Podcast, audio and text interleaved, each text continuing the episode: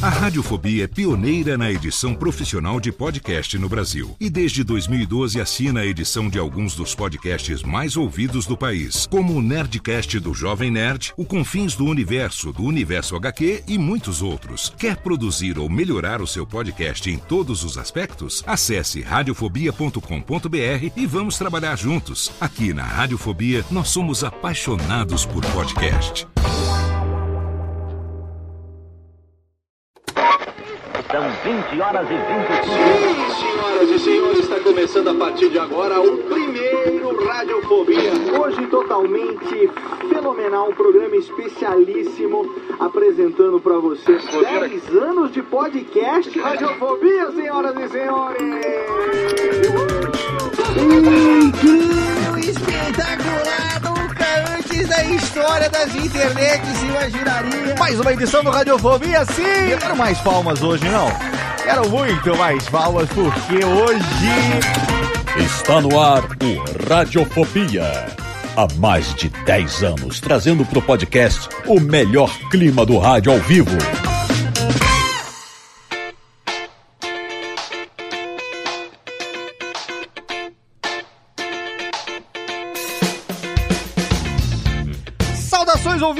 Desocupado. Eu sou Léo Lopes e tá no ar pela Radiofobia Podcast Network. Mais um programa do 12 ano do seu podcast Delicinha. Mais um programa do Radiofobia, sim. Como se Jorge batam palminhas aqui. Eu quero mais palmas hoje. Mais palmas, mais, mais palmas. Falsas, palmas de, de eletrônicas com esses vizinhos, alright, oh yes, como se a gente falasse isso no dia a dia, porque nós estamos aqui em mais uma edição do seu Radiofobia Sim. Coronavírus tá matando todo mundo, quem sabe nós também não morremos amanhã, porque não sabemos o que vai acontecer, mas a gente preferiu por uma questão editorial, inclusive tem no seu feed aí um áudio editorial que nós resolvemos manter os nossos podcasts, todos os podcasts da casa, com periodicidade reduzida, dependendo do programa, as pessoas não estão gravando mais presencialmente, 100% agora remoto, mas nós preferimos manter o nosso papel aqui, gerando conteúdo para você que tá em casa, poder pelo menos dar uma desopilada e manter o mínimo da sanidade no meio de toda essa loucura que tá acontecendo. Então estamos aqui com mais um Radiofobia, sim, senhoras e senhores, e estamos aqui com um programa que há muito tempo não fazíamos dessa série que a gente adora, que é a série O Coração da Voz, a série que nós trazemos aqui os profissionais de dublagem, os atores, as atrizes de dublagem que emprestam as suas vozes para os personagens que nós gostamos tanto do cinema, dos animes, das animações. E hoje nós temos aqui um, uma jovem talenta dessa, dessa área da dublagem, uma atriz fenomenal que eu tive a honra de conhecer há dois anos, apresentado por Tsutsu Manolo Rei, sim, nosso querido Manolito, meu brother Manolo Rei, que nos apresentou lá na Comic Con e hoje a gente está com ela aqui, mas antes de chamá-la, eu quero trazer aqui a menina do Radiofobia, ela que também tem o seu gatinho lá em Santa Maria da Boca do Monte, minha querida Jéssica Bertolles. Olá, boa noite, uma satisfação estar aqui. E aí? E hoje eu tô acompanhada do meu Efalante. Olha o Efalante! Personagem pequenino Efalante. Deus. Muito bem, temos um Meu nome Efalante. é Efusênio Tranconeto Falante Quarto. Era coisa tão bonitinha. Excelente, olha aí.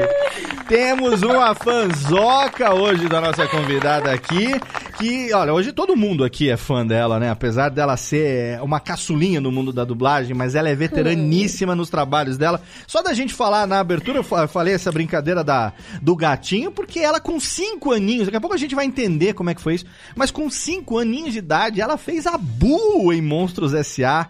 A Bu que até hoje todo mundo tenta falar gatinho, ela mesma, todo mundo fala, fala gatinho, fala, "Ô, gatinho. Não sai mais igual. não fica mais igual.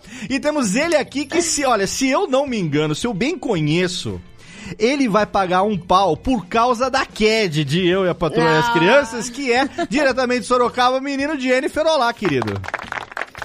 Olá, Léo. Eu estou, estou muito feliz porque a Cad é uma das personagens preferidas, juntamente com o grande Franklin Aloysius Manford, que nós já conversamos aqui com a Bruna Lennes a Bruna, também, que era o Franklin, né? exato. é.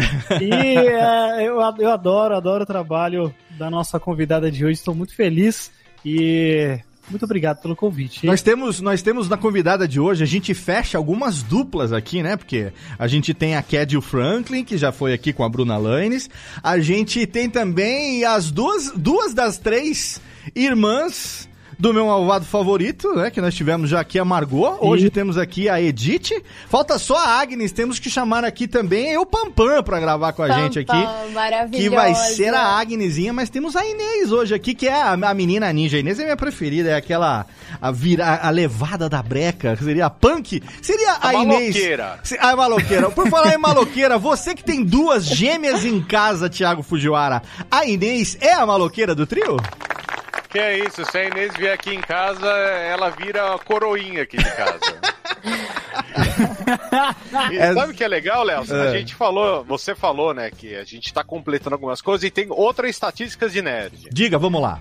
A gente entrevistou aqui Hum. Whirley, Cantu e Manolo. Sim. Quem esses, quem esses queridões interpretaram no cinema?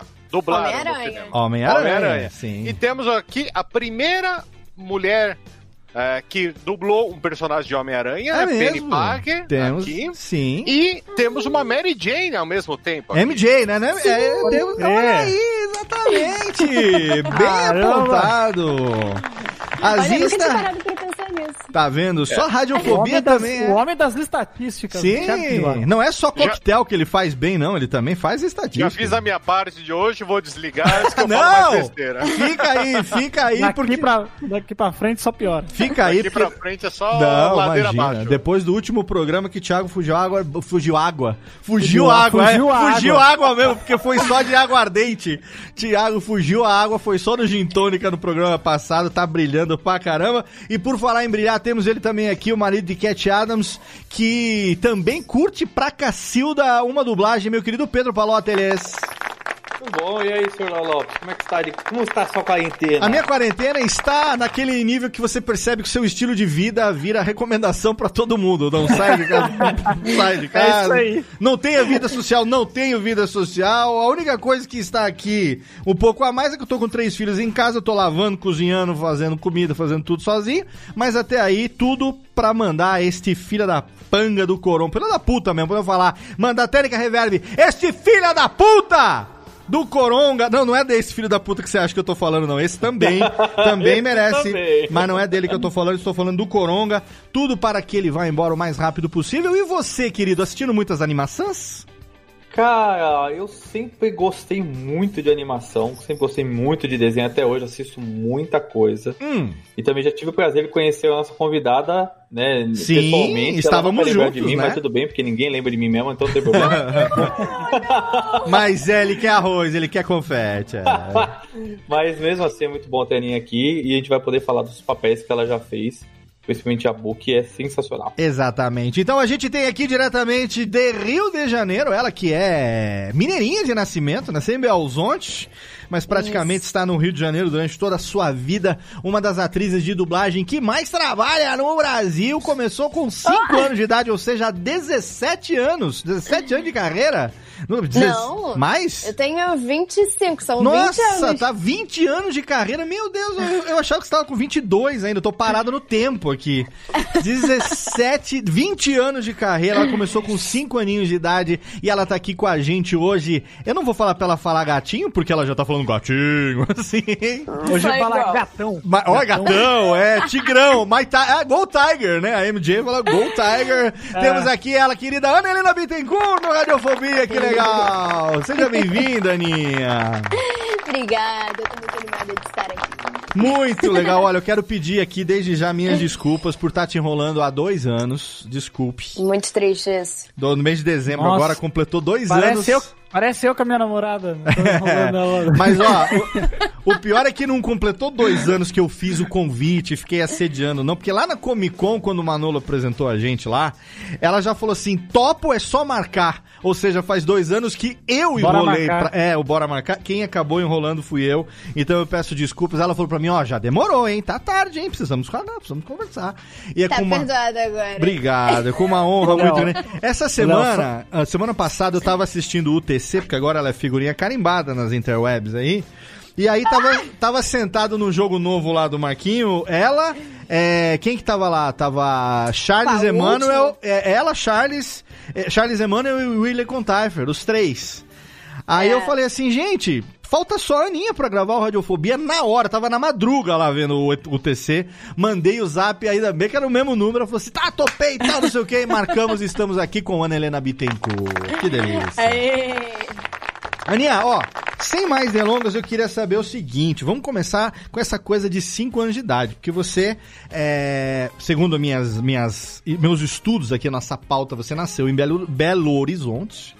Uhum. É, Belzonte. Belzonte, mas você Belzonte. foi praticamente só nasceu. Quanto tempo você foi pro Rio de Janeiro? Você foi ainda criancinha pro Rio, Acho bebê? que com um ano eu já vim pro Rio. A sua família é do Rio ou era de Belo Horizonte, por acaso de Não. trabalho, foi pra lá? Como é que foi? Toda a minha família é de Minas e Espírito Santo, mas o meu pai, por motivos de trabalho, veio pro Rio e aí, desde então, só eu, ele e minha mãe. Sim. Porque o seu sotaque é full carioca, né? Então você cresceu Total. no Rio total, né? E aí, É, aprendi a falar aqui. sim, no primeiro momento você foi pro Rio capital mesmo, Capitólio, cidade do Rio de É. Janeiro. E aí você foi pro Rio de Janeiro, e aí eu quero saber o seguinte, você... Bom, é, é meio difícil falar, porque a gente costuma, quando conversa com os dubladores aqui mais velhos, é, Ah. foi assim com o Serginho Cantu, com o Sérgio Sterne, com todos Que não são crianças Briggs. prodígio, né, Léo? É, que, não, são eram crianças prodígio. É, exatamente. é. que a gente fala assim: ah, como é que você era, como é que você começou na carreira, o que, que você gostava de fazer quando criança, não sei o quê. Mas assim, tipo, pra você que começou a dublar com 5 anos de idade, uma pergunta de como era você antes da dublagem não encaixa muito, né? Não. Fala, antes da dublagem eu tinha uma vida muito difícil, Léo. Minha mãe trocava minha fralda, dava um papá. Dava o papá, era o mamá. é. Eu ficava andando com o meu, como é que chama? Com o meu naninha o dia inteiro pela É, a, casa. chupe- a chupeta atrapalhava na dublagem, era horrível. Em que circunstância, Ana, que uma criança de 5 anos de idade ela é convidada ou ela, ou ela entra em alguma coisa relacionada à dublagem, se não tem alguém da família ligado a isso, é algum amigo, alguém em comum, eu fiquei curioso de entender como que foi É maçonaria, essa... maçonaria. É maçonaria da dublagem. Como que foi a descoberta? Alguém descobriu, alguém precisava de uma criança ou como é que alguém explorou você trabalho infantil? Como é que foi? Ai, que horror. Os Não. precisavam de dinheiro, É. o farol era muito complicado, então vamos botar ela pra dublar. tava andando com a minha mãe um dia de, de- e aí eu vi um gatinho, falei, gatinho! aí alguém ouviu o diretor do, de dublagem. Ela, Disney, vai contratar. E esse homem era ninguém mais, ninguém menos do que Guilherme Briggs. né? É, era, era. Prova- Garcia Júnior. Ah, a Cuica, a, a gatinho, vem fazer aqui. Como que foi, Não, Aninha? na, na verdade, o meu, o meu pai é amigo do Mário Jorge. É isso, antes de eu nascer. Ah, Mário Jorge, aí, safado! Sempre fui mais tímida. E aí o Mário falou: bota ela na, bota ela na dublagem, bota ela pra fazer teatro. Ah, e o. Mário incentivou muito meu pai. E a princípio foi pra eu deixar a timidez de lado, enfim. E acabou que em determinado momento as coisas foram caminhando, deu tudo certo, eu acabei gostando e. Tinha que, tinha, que ter, tinha que ter um mau caráter envolvido nisso, não, não tem jeito. Você era, você era muito tímida quando você era criança? É. Com quatro anos eu comia terra, então ser tímida é tudo bem, sabe? Acho Mas- que tá de boa. Mas peraí, peraí, v- vamos, vamos entender um negócio. O teu pai era amigo do Mário Jorge. Quem não conhece o Mário Jorge, fica o link no post pra você ouvir. Claro que o Mário Jorge já teve com a gente aqui no Radiofobia há muitos anos atrás, obviamente. Há E muitos não anos. é o personagem do Fala Bela lá no Toma Lá da Cá, Não, é não, não, não, não, não, não. Estamos falando de Mário Jorge, o dublador, que durante muito tempo, ainda hoje, é, a, a gente vai falar daqui a pouco, a gente sempre fala de boneco na dublagem e tal, mas a maioria dos filmes de Ed Murphy, John Travolta, é, quem mais ele fez? O Luke Skywalker nas dublagens originais de Star Wars, foi ele que fez. Quem mais? O, o Tom Mate no, no, no, no Carros, entre outros tantos personagens. O burrinho do Shrek, então Mário, Maravilhoso. Mário Jorge, Mac Maninha. Mac Maninha é uma dos melhores, um dos melhores cacos da dublagem até hoje, é Mac Maninha. É, mas fica aqui nosso beijo pra Mário Jorge, que vai ficar o link no post pra você ouvir um Radiofobia imperdível que a gente gravou com ele há muito tempo atrás. É, ele era amigo do teu pai, mas assim, você tinha cinco aninhos de idade. Como que foi? Assim, uma- não dá pra você ver que uma criança é tímida com cinco anos de idade, né? Tipo, Ah, bobeira de tá entre um bando de gente se enfiar atrás da, da perna do pai e não sair de jeito nenhum. Ah, é mais de desinibição, assim, no caso, né? De se É, soltar, de se é. desprender. É. Mas aí- aí... acabou que. Ainda, a- apesar de que eu lembro que as aulas eu detestava, porque eu tinha tanta vergonha que ensaiar na bancada era desesperador. Eu me, eu me escondia embaixo das cadeiras pra não ter que ir pra bancada. Mas você foi fazer aula de dublagem com 5 anos? Não, aí eu já de, de dublagem eu já devia ter uns oito. Então, Uns mas a, oito. a Bu você dublou com 5 anos? Aham. E como que pintou o papel? Foi, foi o Mário Jorge também que conseguiu lá na. Não, não. Como que foi? Conta pra foi gente. o Garcia. É porque quando você é criança, você. Hum. a- se eu não me engano, até os 14, eu não sei É, se não ele mudou. precisa, não precisa de DRT, sim. Não precisa de DRT, não, enfim. E Aham. aí, quando uma criança dublava na época, é, os diretores iam sabendo é aquilo, você vai se apresentando, as pessoas vão te conhecendo, e aí quem me chamou foi o Garcia Júnior. E aí ele. Como que, como que ele descobriu você? No, no encontro com o Mário, em comum, em alguma situação assim? Não sei. Chama aquela, chama aquela menina, filha. Chama aquela menina, filha do teu amigo, que eu quero fazer o teste com ela. Como que foi isso? Cinco aninhos de idade. Eu acho maluco isso. Confesso que eu também não, não sei, não lembro. É Nunca muito. me liguei perguntar isso também. É muito legal. E como foi, assim, porque, afi- assim, a Bu é uma personagem icônica, a gente pode chamar, eu gosto de usar esse verbo sempre, é, o adjetivo sempre que a gente tem oportunidade. É, mas sim, todo mundo repete gatinho, todo mundo Ah, tenta inclusive, falar. inclusive voltou, né? Por causa do meme do gatilho aí, né? Você vê a Bu aí pelo. É, gatilho, exatamente. Monstros S.A. é um clássico da Pixar, um dos primeiros filmes da Pixar, se tornou um clássico, referência para muitas animações. É, e a gente sabe que, a gente sempre fala isso aqui nos especiais, nos programas Coração da Voz, a, a qualidade, a referência que a dublagem brasileira é até para outras dublagens de outros idiomas, né? Então, Sim. assim, você com cinco anos ter feito a Bu, é, pode ser que você, naquela altura, não tivesse a menor ideia do, do, do, do que aquilo se tornaria na sua carreira. Se tornou realmente tão grande quanto a gente imagina do lado de cá? Sim, sim.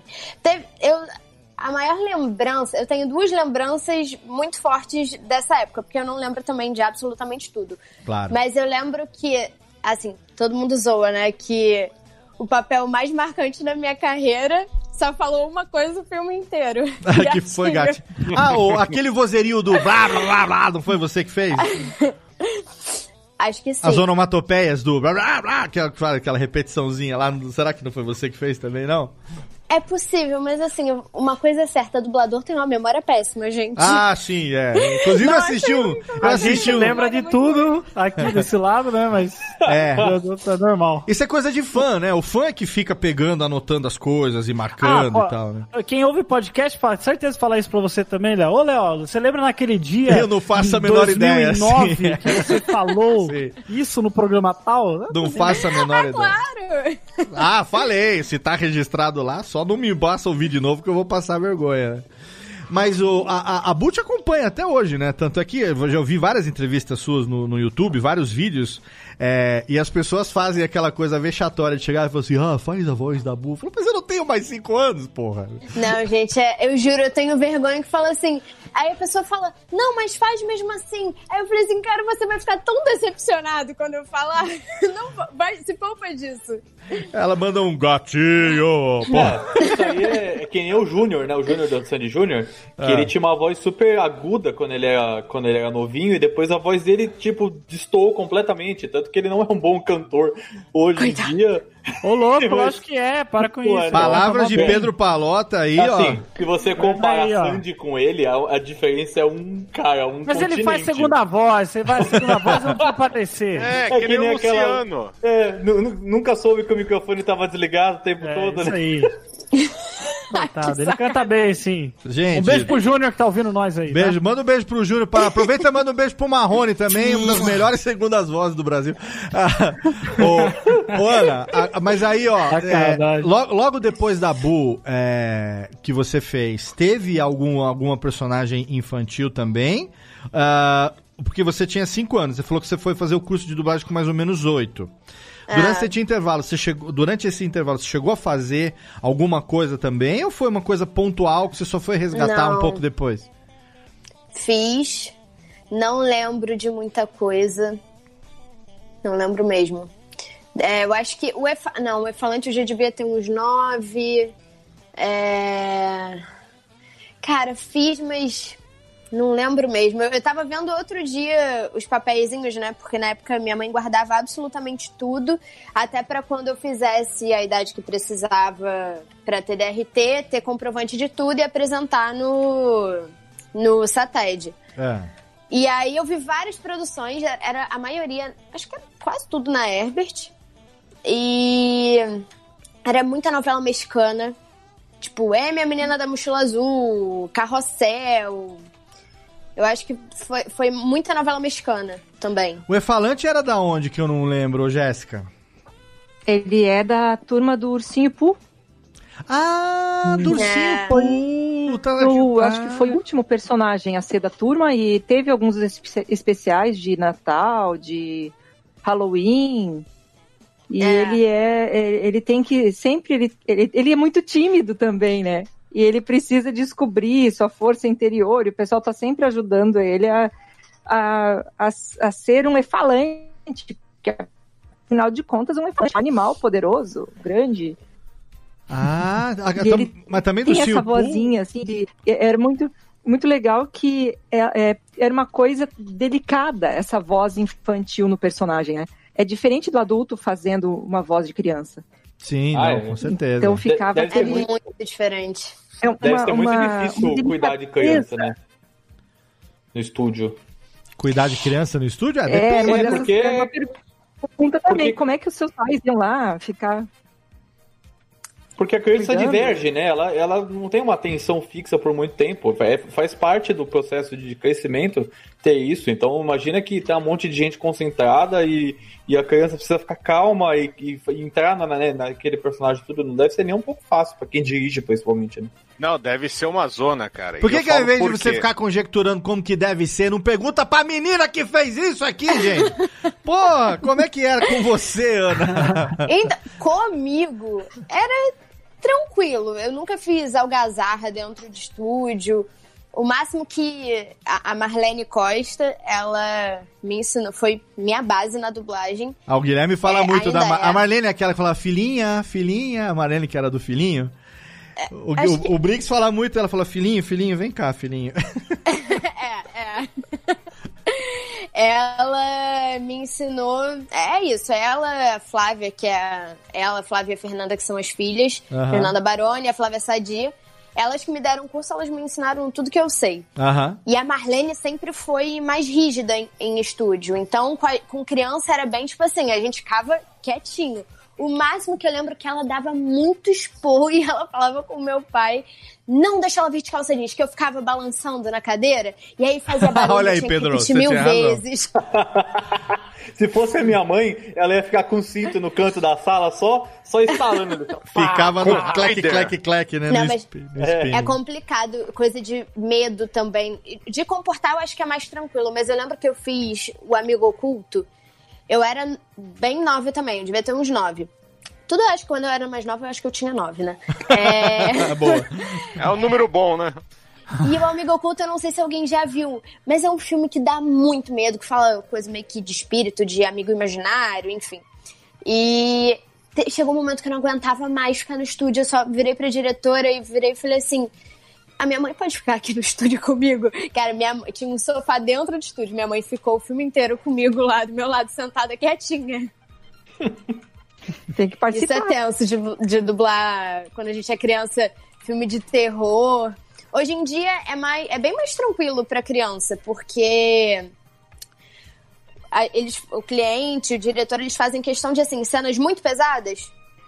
A criança dubla sem imagem e dá-se um jeito depois. Quando a criança é muito pequena, é uma cena muito pesada.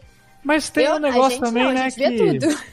Mas tem um negócio também que as crianças hoje em dia, elas estão meio, meio mórbidas, vamos dizer assim. Porque, tipo, É. não, porque assim, é, é, por exemplo, eu tenho uma enteada e ela assiste uns vídeos de terror, assim, super de boaça. Ela não, não liga mesmo. Acho que as crianças estão mais evoluídas hoje Eu em me dia. cagava com É, Exorcista. Eu me cago até Gente, hoje. até hoje eu tenho medo de tudo isso. Eu nunca nem assisti de tão cagão que eu sou. Não, eu também não gosto. Filme de terror eu não gosto. Filme de É que terror, vocês não levam cagado. criança em festa em buffet. Eu tenho ido em cada buffet, tenho visto cada moleque. Que É, assim, esse- esses moleques, se eles forem pro inferno, em duas semanas eles estão na gerência geral. então, o próprio Lúcifer não tem medo de fantasma, porque esses moleques de hoje em dia é todos capeta. O velho. bom e velho Lu. Lu! É, o Lu não tem, não tem, não tem nada contra. Ô, Ana, mas você fez algumas coisas quando era criança e fez o curso de dublagem com a Marlene, né? Com as meninas. É, em que momento que você foi pra. Você saiu do Rio, chegou a morar em Petrópolis uma época, ficou um tempo, e depois você ficou afastada da dublagem, mas você, você tinha alguns fixos, não tinha? Como é que foi essa época da sua vida? O que, que aconteceu nesse período? Então, meus pais se separaram, minha mãe trabalhava em Petrópolis, então eu subi e descia a serra todo dia, e quando separaram, ela falou, ó, tô indo pra Petrópolis, eu fui com a minha mãe. Aham. É, E era assim, eu lembro que na época eu era locutora do canal Boomerang, da parte, Ah, da, parte da manhã. Aham. Então, era o trabalho assim, que toda semana eu tinha que estar no Rio pra gravar isso. E aí, normalmente, quando eu- a galera sabia que eu tava aqui, me chamava. Só que eu, eu fiquei mais afastada porque é complicado você fazer uma criança descer e subir a serra pra fazer uma hora. Sim, claro. É, acaba não compensando e aí acaba chamando outras pessoas e acabei me afastando mesmo. Foram cinco anos e aí chegou um momento que eu falei, bom, tem que voltar pra minha carreira, porque é isso que eu quero pra minha vida, então Você já tinha decidido que você queria trabalhar com isso, que era isso que você ia fazer. É, é isso que eu falo, eu não, eu não entendo isso que todas as pessoas normalmente passam de, meu Deus, o que que eu vou, o que que eu vou fazer da minha vida? Eu nunca tive essa dúvida. Você sempre, Sempre soube que você... soube que essa é a carreira da minha vida desde Que sempre. legal. Que legal, E- porque acho que muitas crianças devem. Eu não sei, né? Porque, tipo, a, a gente não sabe, pelo menos, histórias assim, mas é, é, às vezes acontece da criança ela ser inserida num, num cenário onde às vezes ela se sente muito pressionada, né? Sim. Onde às vezes é, elas carregam até um pouco de- do sonho dos pais e, e às vezes ela não gosta de fazer uma coisa, uma determinada coisa e se vê forçada a isso, né? É bom quando é o, o, o total, o total contrário que a criança consegue se sentir livre o suficiente para se você, por exemplo, falar para seus pais, olha, eu acho que eu não quero mais fazer isso, Então, você ter essa abertura, Mas né? o interessante é que, pela, pela fala da Ana, eu quero entender se foi isso que aconteceu mesmo, os seus pais deram oportunidade pra você, mas em momento nenhum era algo que eles tivessem idealizado pra você, né? Jamais. Em época de colégio, por exemplo, ah, normalmente pai deixa de castigo sem computador, sem isso, sem aquilo. É. pra mim era tipo assim, se você tirar nota baixa, você não vai dublar. Não vai pro estúdio. Era o não- meu castigo. É. E, e você é sempre focada em atriz, em- é, porque nessa, você é atriz acima de qualquer coisa. É, Uhum. Para atriz de dublagem, ou você chegou a pensar em ser atriz de palco, atriz de interpretação, de teatro, de TV? Ou sempre foi o foco na voz desde o começo? Não, TV foi por um tempo. Eu fiz algumas coisas. E aí, quando. Foi um programa do, do Zorra Total que eu fiz. Hum. E o diretor mandou. Colocou uma fala lá na hora, aí logo antes de gravar. é, eu esqueci a fala. claro. Falei, esqueci a fala e o povo foi no improviso. Acabou que eu fui extremamente zoada, fiquei traumatizada. E eu falei, TV eu não quero nunca mais. Olha aí. Saiu cedo, deu tempo, graças a Deus, conseguiu. Tá visto? Conseguiu se livrar, já tenho esse carimbinho no meu passaporte, mas eu vou fazer dublagem mesmo, né? E aí É. a decisão de voltar pro Rio é, de Petrópolis, você, enfim, tinha o quê? Uns 13 anos, mais ou menos, na época? 13, 14 anos? Quer dizer, nossa, é, foi em independentona. 2009 que eu voltei pro Rio. Independentona, com 14 anos de idade, 13, 14 anos de idade. É, na verdade, minha mãe virou, minha mãe saiu do emprego de Petrópolis e ia voltar a morar em Vitória. Tá. E ela falou, Ana, eu tô indo pra Vitória. que, que você vai querer fazer? E aí eu falei, não, vou voltar pro Rio, vou morar com meu pai Legal. e voltar pra dublagem Voltar de vez. pra dublagem de vez e aí caiu o tio Manolito na sua história. E eu quero entender que momento que a gente sabe que você e Bruna são muito amigas. É, Inclusive, enfim, não, é, é- é notório pra quem vê vocês juntas, mas a gente conhece a história também de vocês nos vídeos, na internet. Vocês são realmente muito juntas, muito queridas. É, Aham. uma, uma, uma das outras, obviamente, que nossas queridas, mas queridas entre si, que, né, que são muito amigas. E você a ponto de chamar o Manolo de tio mesmo, tio Manolo e tal. Em que circunstâncias você conheceu ele? Foi antes de ter ido pra Petrópolis, nos trabalhos que Não. você tinha feito? Ou quando você voltou? Como é que foi esse processo de é, voltei? Tem alguns contatos, agora eu quero fazer mais, quais são os estúdios? A gente sabe que tinha, na época, a Herbert Richards ainda estava aberta no Rio, tinha, já tinha Delarte, que mais que tinha? Tinha VTI Rio ainda na época, eu não sei. Como é que, como é que foi nessa Não, época? Não já tinha não tinha mais. mais, né? Como é que foi? É, ah, quando eu voltei, meu pai avisou as casas, tipo assim, a Ana Helena tá voltando e tal, não sei o quê, e aí é isso, você contar com a sorte de pessoas que acreditam em você. E o Manolo foi maravilhoso. É, assim que eu voltei, ele já me deu. Foi ele que me deu esse presentão, que é a Zendaya, que faz a Mary Jane, enfim. É, e foi isso, ele foi uma pessoa que me deu muita oportunidade pra voltar. Muita mesmo. Ele e o Hércules Franco. É grande Hércules também. A, a primeira, a primeira coisa da Zendaya que você fez foi na época do Shake It Up, né? Isso, foi a primeira produção dela. Era a primeira dela e, e- e meio que calhava pela idade de vocês, a voz, né? Porque acho que a idade meio que batia, mais ou menos, né? É, estamos crescendo juntos. É, estão crescendo juntas, exatamente. É.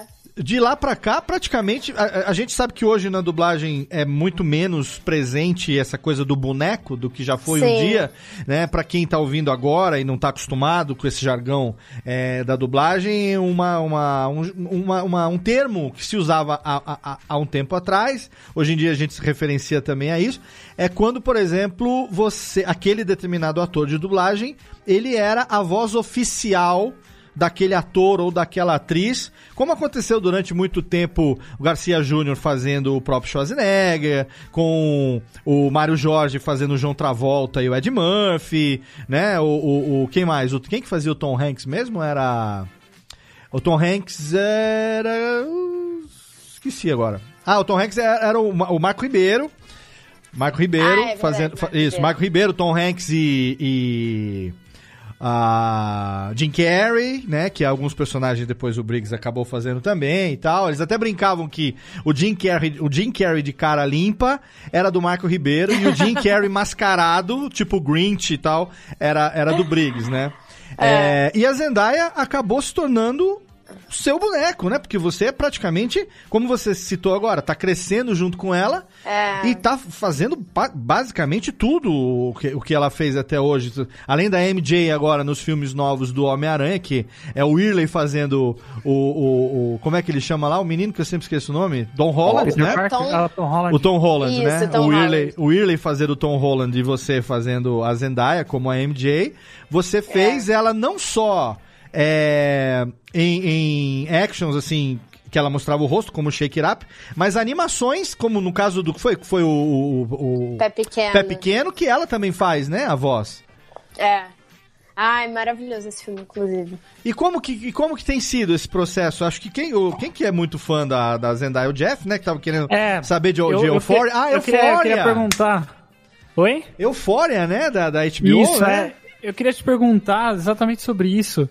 É, porque você, como o Léo falou, né? Você tá me- crescendo junto com ela e, e fazendo tantos trabalhos é, incríveis com, com uma atriz que é, é muito incrível, né? Eu adoro ela. Ela é foda. E, e, e, e você fez, tipo, ela em euforia, né? Uhum. Euforia, eu não sei como é que se fala. Euforia. Euforia, que é, É. Uhum. e ela tem uma cena que ficou icônica mesmo quem não assistiu, assim, né? Ela to- foi impactado por essa cena, é, porque ela é, é usuária de drogas, né? Na série e tudo mais, e, e ela tem uma recaída, e tem uma cena bem dramática, assim, né? É, eu queria saber como é que foi pra você fazer essa cena como que é, o tipo de entrega que você teve que dar, a emoção que você teve que passar por isso, porque deve ser é, você pegar, porque por exemplo, ela como Mary Jane, ela é aquele padrão, né? Ela segue um, Sim. ela é bem desconexa, ela tipo tô nem aí com nada, sabe? Uhum. É, e já nesse não, já nesse ela tem uma entrega muito maior. Como que é? Como que foi pra você é, passar por esse, por essa experiência? Cara, isso de que eu falei de crescer junto, em relação a ela, é, é exatamente isso. Eu não tô crescendo junto só de idade, eu tô crescendo junto, acho que, como atriz, porque Euforia, quem dirigiu foi a Gabi Bicalho, e a Gabi, quando eu já sabia o estilo de série que ia ser, já sabia que ia ser uma coisa pesada, mas aí a Gabi, que é aquele mulherão, sabe? Guerreirona, ela virou e falou assim: se prepara que é pesado. Aí eu falei: hum. Primeiro episódio que eu gravei, que é como ela narra todo o episódio, eu vejo o que acontece com todo mundo, em todos os núcleozinhos, né? Eu, eu ia ficando chocada. Eu, a, a gente ia vendo as cenas e eu falava assim, Gabi, eu não tô acreditando, é assim mesmo. que Eu fiquei bem chocada. E aí, no depois do primeiro episódio, eu cheguei em casa, eu chorava compulsivamente. Só. Chorei muito, eu fiquei mal. Eu, eu absorvi. o- da metade da temporada, eu absorvi muita coisa. Até eu aprender a, a separar as coisas, demorou um pouquinho. Uhum. E essa cena, que eu acho que é dela batendo na porta do. Isso. do menino, que é o traficante. Exato. Pedindo desesperada a droga, tendo recaída, né? Isso. essa cena, eu vi ela. rep- Porque normalmente a gente não tem um padrão, mas normalmente a gente vê uma ou duas vezes e grava. E vai, né? Eu devo ter visto seis vezes. Nossa. E você foi de uma vez ou foi parando? Não, a- não foi parando. Foi, se eu errava, parava de um dia e ia aproveitando pra não perder a emoção, né? Uhum. Se a gente vai repetindo, vai perdendo um pouco. Você lembra quem te, a ca- quem te dirigiu, Aninha? Oi? Quem te dirigiu? A Gabi Bicalho. A Gabi, Gabi. E aí acabei de gravar, foi o finalzinho, né? Acabei de gravar a cena, chorando, suava, minha mão tava fria. Porque eu entrei na Você coisa, entrou. né? E foi assim, isso aí, assim, chocada. Que legal, que legal. É porque você precisa é, chegar, né, aonde, aonde a entrega emocional da, né, da, da, da atriz, né? É, muito, muito louco, muito foda mesmo. Parabéns. isso é Essa série me uniu muito com a Gabi, porque às vezes era. Último, último dia de gravação, que foi do último episódio, as duas choravam, não conseguiam falar. Era chorando, chorando, chorando, porque uniu muito a gente de alguma maneira. Eu acho Uhum. incrível a, a, a entrega que o profissional de dublagem, um ator, né, o profissional de dublagem tem, é, porque é uma transformação emocionalmente falando, né? Então, a gente vê, por É. exemplo, o, o Briggs, que tem uma voz tão jovial, né? Ele sempre fazendo personagens com agudo lá em cima, aquela coisa, tipo Cosmo e tudo mais. É, ser colocado pra fazer a dublagem do Harrison Ford como Han Solo velho na trilogia nova do Star Wars e ter que envelhecer a voz dele, dar aquele, aquele rascante, né? Aquele, aquela rouquidão é, e a carga emocional que o personagem exige, como você fez É. com a Zendaya nesse caso também, que é um drama. Um, quem não viu ainda, fica aí a recomendação. Se você tem aí HBO Go, Euforia, tá lá, é só você assistir, uma puta série pesadíssima sim, mas importantíssima e a Zendaya é incrível nessa nessa série e fica a recomendação pra você assistir, né, dublado, ouvindo a voz dela, né, a Ana Helena Bittencourt emprestando a sua voz pra pra Zendaya com toda a sua carga dramática. Mas ó, antes da gente encerrar aqui o primeiro bloco e fazer aqui nosso recadinho, é, eu quero falar da personagem preferida do Jeff aqui, que acabou passando aqui no, no- na pauta, a gente pulou pra Zendaya, mas eu quero saber em que momento que a sapequinha da Cad entrou na carreira da Ana Helena. Com, com- em que momento? Se você tinha voltado já de Petrópolis e é, aproveitando... Não tinha, foi antes de você subir pra Petrópolis? Foi antes pra Petrópolis. Na verdade, quem, quem dublava era uma menina que chamava Indiana, se eu não me engano, Indiana. Ah, Você foi a segunda voz, né? Eu fui a segunda voz. Eu acho que eu entrei na segunda ou na terceira temporada. E aí ela, ela foi morar fora, eu não lembro porquê, e aí eu que continuei. Mas eu acho que deu certo também porque foi numa época que a Cad cresceu, né? Na, na É. série. Ela cresce e aí, e aí a outra voz ia ser bem infantil, infantil demais, né, talvez. E aí ficou super combinando, né, com a sua voz. A Cat é uma das minhas personagens preferidas, assim, cara. É coisa é incrível. Eu gosto muito, gosto demais, gosto demais. Eu gosto quando ela tá cantando aquela música do RSPIT, ó. É o que eu quero de você. RSPIT. é? É o respect, né? E aí ela fica, só queremos, só queremos, só queremos, só Só queremos, querendo, só só queremos. querendo, só querendo, só querendo. É o, é- Outro dia eu tava assistindo no Comedy Central, que, que tem reprise, né? É, e aí eu tava vendo, passando exatamente esse episódio, né? E aí hoje, hoje a gente sabe que a música da Aretha Franklin, né? Que ela tá, que ela tá fazendo, é muito, muito respect, né? Inclusive, inclusive, não era, será que uma, uma referência que o Franklin fala que ele tinha a irmã dele, a Areta, né? Ah, era- então, é era lógico, é, é a referência à Aretha. Aretha Franklin, claro, exatamente, a referência é exatamente Olha essa. aí, que Ô, legal. ô, ô, Aninha, na época que você fez o Eu, a Patrulha as Crianças, é, vocês é, já dublavam separado, ou seja, você não é, dividia a bancada com a Bruna fazendo o Franklin, ou vocês chegaram a dividir bancada ainda fazendo a dublagem juntos? Não, era separado. Já era separado? Já era Porque separado. não ia dar certo, né? Porque as falas eram tão malucas, as coisas tão engraçadas que não, não ia entender. É, mas Não, dependendo da época, era assim que funcionava a dublagem. Era todo mundo em volta É. junto da bancada. Não tinha, não tinha Não, jeito. cara, eu até hoje, por exemplo, do Eu Patrulho as Crianças, eu uso quando o, o Michael chamava o filho dele, ô cabeção! Ele- Eu quero um pouco de leite. é aquele balanço, aquele negócio assim, é demais, cara.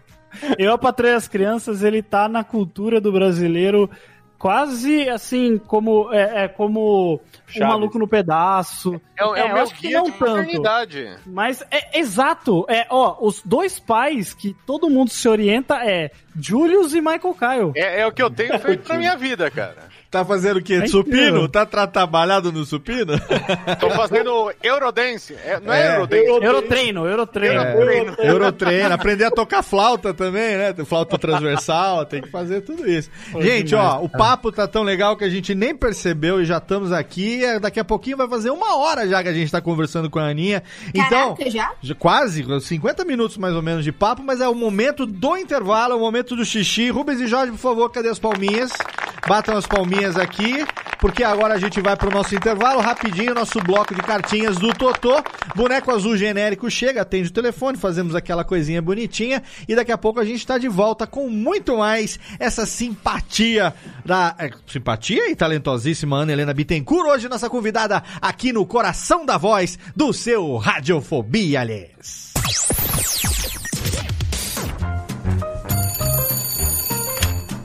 Alô, é, é da rádio, é? é da Radiofobia, filho. Então, é que sabe que eu mando carta pro programa toda semana, tem uns 10 anos já, mas ninguém nunca leu as minhas cartas, rapaz. Carta, lindo, sério? Em pleno século XXI? E você ouve onde? No gramofone? Mas não tem nenhuma carta por aí, não, é? Ah, eu queria tanto ouvir o meu nome no programa. Tá, e qual é a sua graça? É Ostrogésilo, Ostrogésilo.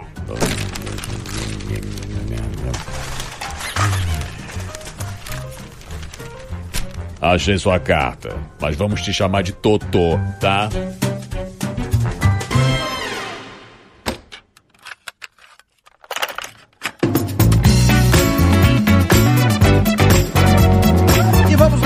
Para a sessão de cartinhas do Totô desse programinha totalmente especial aqui hoje, recebendo depois de dois anos. Olha aí que vergonha para mim ter enrolado tanto tempo assim para trazer esse especial com a Ana Helena Bittencourt. Fazia tempo que a gente não gravava um programa com dubladores desde a Bruna Lanes. Olha que feliz coincidência que a próxima convidada tenha sido a Ana Helena Bittencourt. Espero que você esteja curtindo o programa tanto quanto a gente curtiu gravar e bater o papo com ela. Eu quero aqui agradecer o nosso parceiro de hospedagem HostGator e indicar para você um dos melhores serviços de hospedagem do mundo. Não posso deixar de indicar um serviço que nós estamos celebrando 10 anos de parceria, exatamente. Desde 2010 que os meus sites, os sites da Radiofobia Podcast Network, Radiofobia Podcast Multimídia, curso de podcast.com.br, todos eles são hospedados em HostGator, nossa parceira há 10 anos e nós não estaríamos há 10 anos com o mesmo serviço de hospedagem se eles não fossem realmente bons. Então, se você tem um projeto, ainda mais nesse momento agora, onde tem muita gente querendo montar um negócio online, onde tem muita gente migrando para o digital, com certeza você precisa de um site e nada melhor do que você ter o seu site hospedado em um dos melhores serviços de hospedagem do mundo, com até 60% de desconto para os ouvintes dos podcasts da Radiofobia. Exatamente, você tem até 60% de desconto. Você pode escolher lá, tem vários planos, vários pacotes, tem servidor compartilhado, tem VPS, tem servidor dedicado, tem plano anual, tudo para facilitar a sua vida e para você ter o seu site hospedado num dos melhores serviços de hospedagem do mundo. Vai ser nosso vizinho lá nesse condomínio do mais alto garbo e elegância. E para isso é só você entrar no nosso site radiofobia.com.br/podcast. Lá você vai no rodapé da página ou então procurar o banner da HostGator que tem lá o Snap, que é o jacarezinho da HostGator, que vai direcionar você para uma página dedicada onde você vai ter até 60% de desconto por ser um ouvinte dos podcasts da Radiofobia. Então não perca tempo, entre agora e seja você também um feliz hospedado ali em HostGator.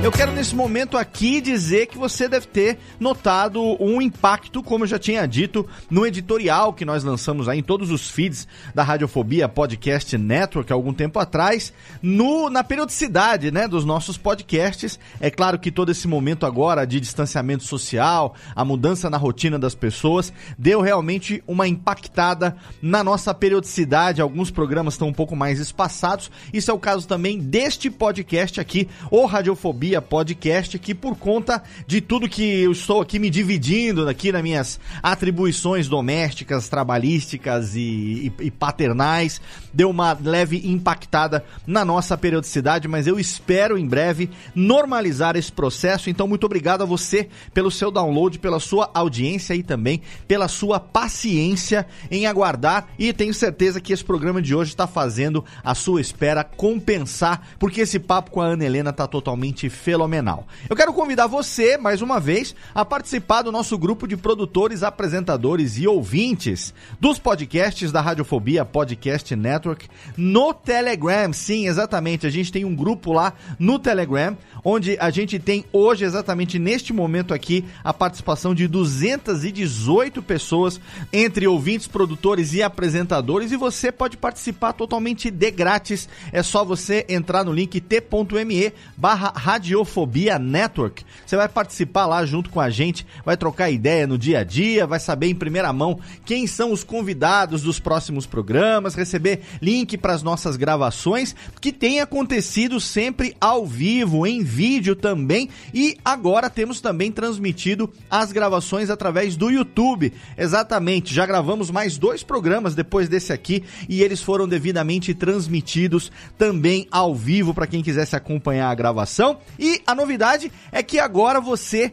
pode assistir o Radiofobia Podcast no YouTube, sim, porque a gente tem lá uma tela bonitinha no momento da gravação, a gente transmite, você vê lá todos os nossos participantes, eu aqui no estúdio da Radiofobia, e agora, quando eu publico o podcast, na sequência eu também coloco o vídeo desse programa na íntegra lá no YouTube para você poder acompanhar. Então, se você ainda não assine, assine o canal da Radiofobia Podcast Multimídia, Radiofobia Podcast Network no YouTube, youtube.com barra radiofobia. E lá você vai receber sempre a notificação das estreias, das gravações e das publicações. Além do Radiofobia Podcast, eu tô também com um projeto agora de karaokê, onde eu canto música, só isso. Vou lá, abro o microfone e canto uma música como se eu tivesse no karaokê. É uma nova atração lá no YouTube nesse momento de quarentena e também tem o Radiofobia Gameplay, exatamente. Você pode acompanhar as minhas aventuras aí. Eu sou um velho gamer, eu gosto de videogame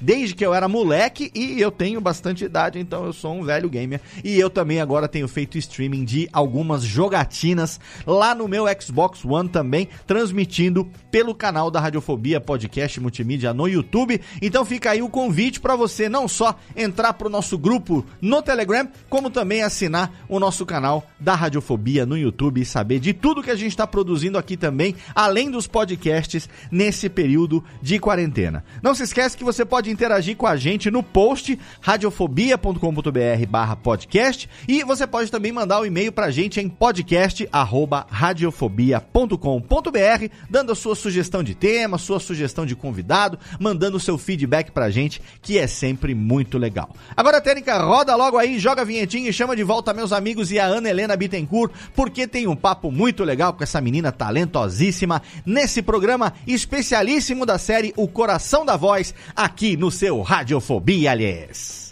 Radiofobia. Radiofobia. Radiofobia. Radiofobia. Radiofobia.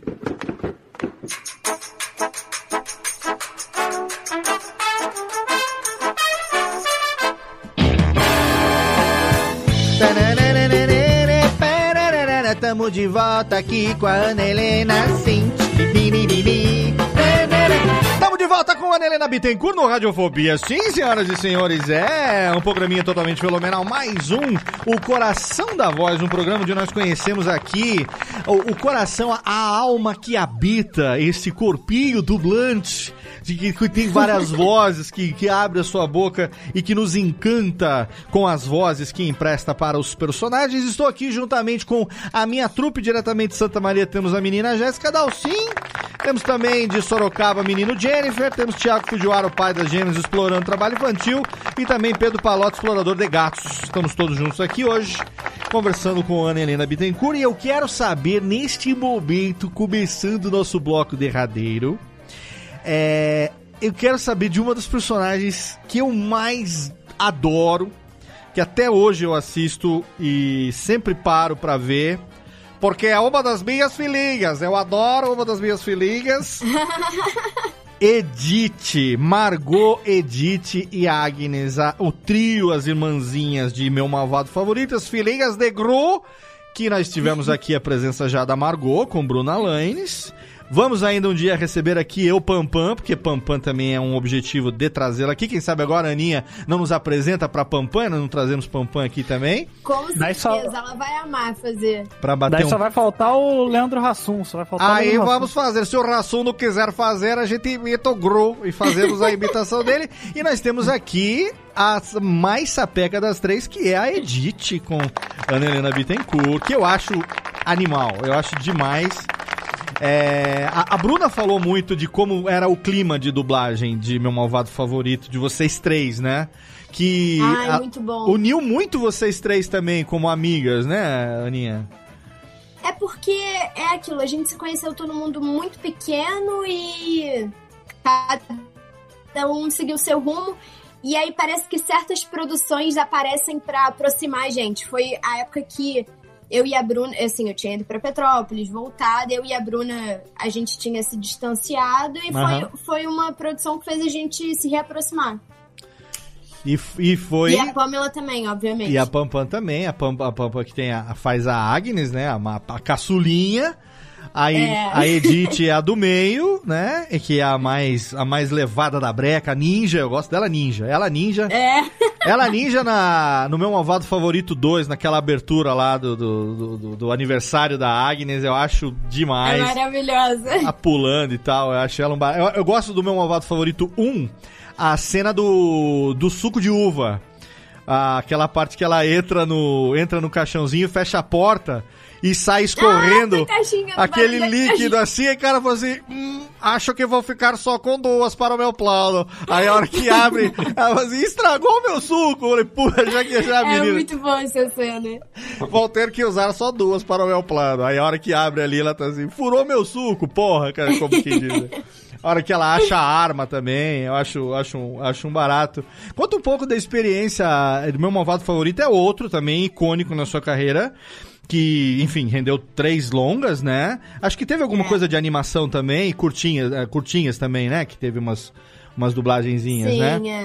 E que é uma- um, um personagem que ainda vai vir, é, vai ter agora o Minions 2, também com o Gru, é, vai, vai aparecer de novo o Gru, quer dizer, essa franquia tende a continuar durante muito tempo. Como que foi, na sua carreira, a importância que essa, que essa personagem teve e que, e que tem até hoje, reverbera pra você?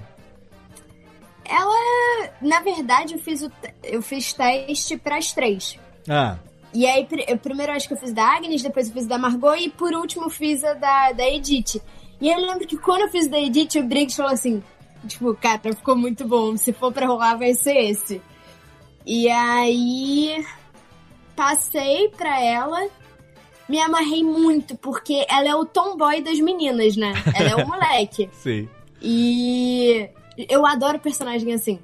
Ah, que E legal. acabou que o filme foi. É aquilo. A gente nunca. Acho que a gente nunca espera muito que o filme seja isso tudo. A não ser que você. Sei lá, seja um Vingadores, um filme assim da vida que já é uma franquia que já Sim. faz sucesso, você já tem noção do que vem por aí. Mas meu malvado favorito eu não imaginava que as pessoas fossem abraçar tanto. É muito legal. O Briggs contou um pouco pra gente, acho que foi num dos nossos ah, imitadores, né, o Jeff, que a gente gravou com o Briggs. Eu acho que sim. Que ele contou um pouco de como que foi o processo de ajudar o Hassum a construir a, a voz do Gru. Porque no original, o Steve Carell, ele faz um, um sotaque meio do norte europeu, né? Uma coisa meio, Aham. meio escandinava, alguma coisa assim, né? É, e ele faz esse sotaque assim. E aí ele falou como que ele ajudou o Hassum, tanto que pra quem não tá acostumado, é, reconhecer a voz do Hassum num primeiro momento, quem não, não, não acompanha essa coisa da dublagem, é meio complicado, né? Tipo, hoje, assim, na época foi muito, foi muito badalado, tava, tava ainda acontecendo muito isso de é, pegar atores mais conhecidos, globais e tal, e colocarem pra fazer vozes.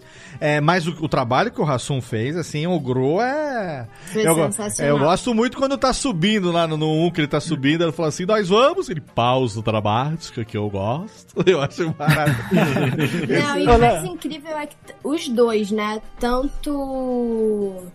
Ele quanto o, tanto Ma o Márcio Smelling, né? Marcos quanto ele.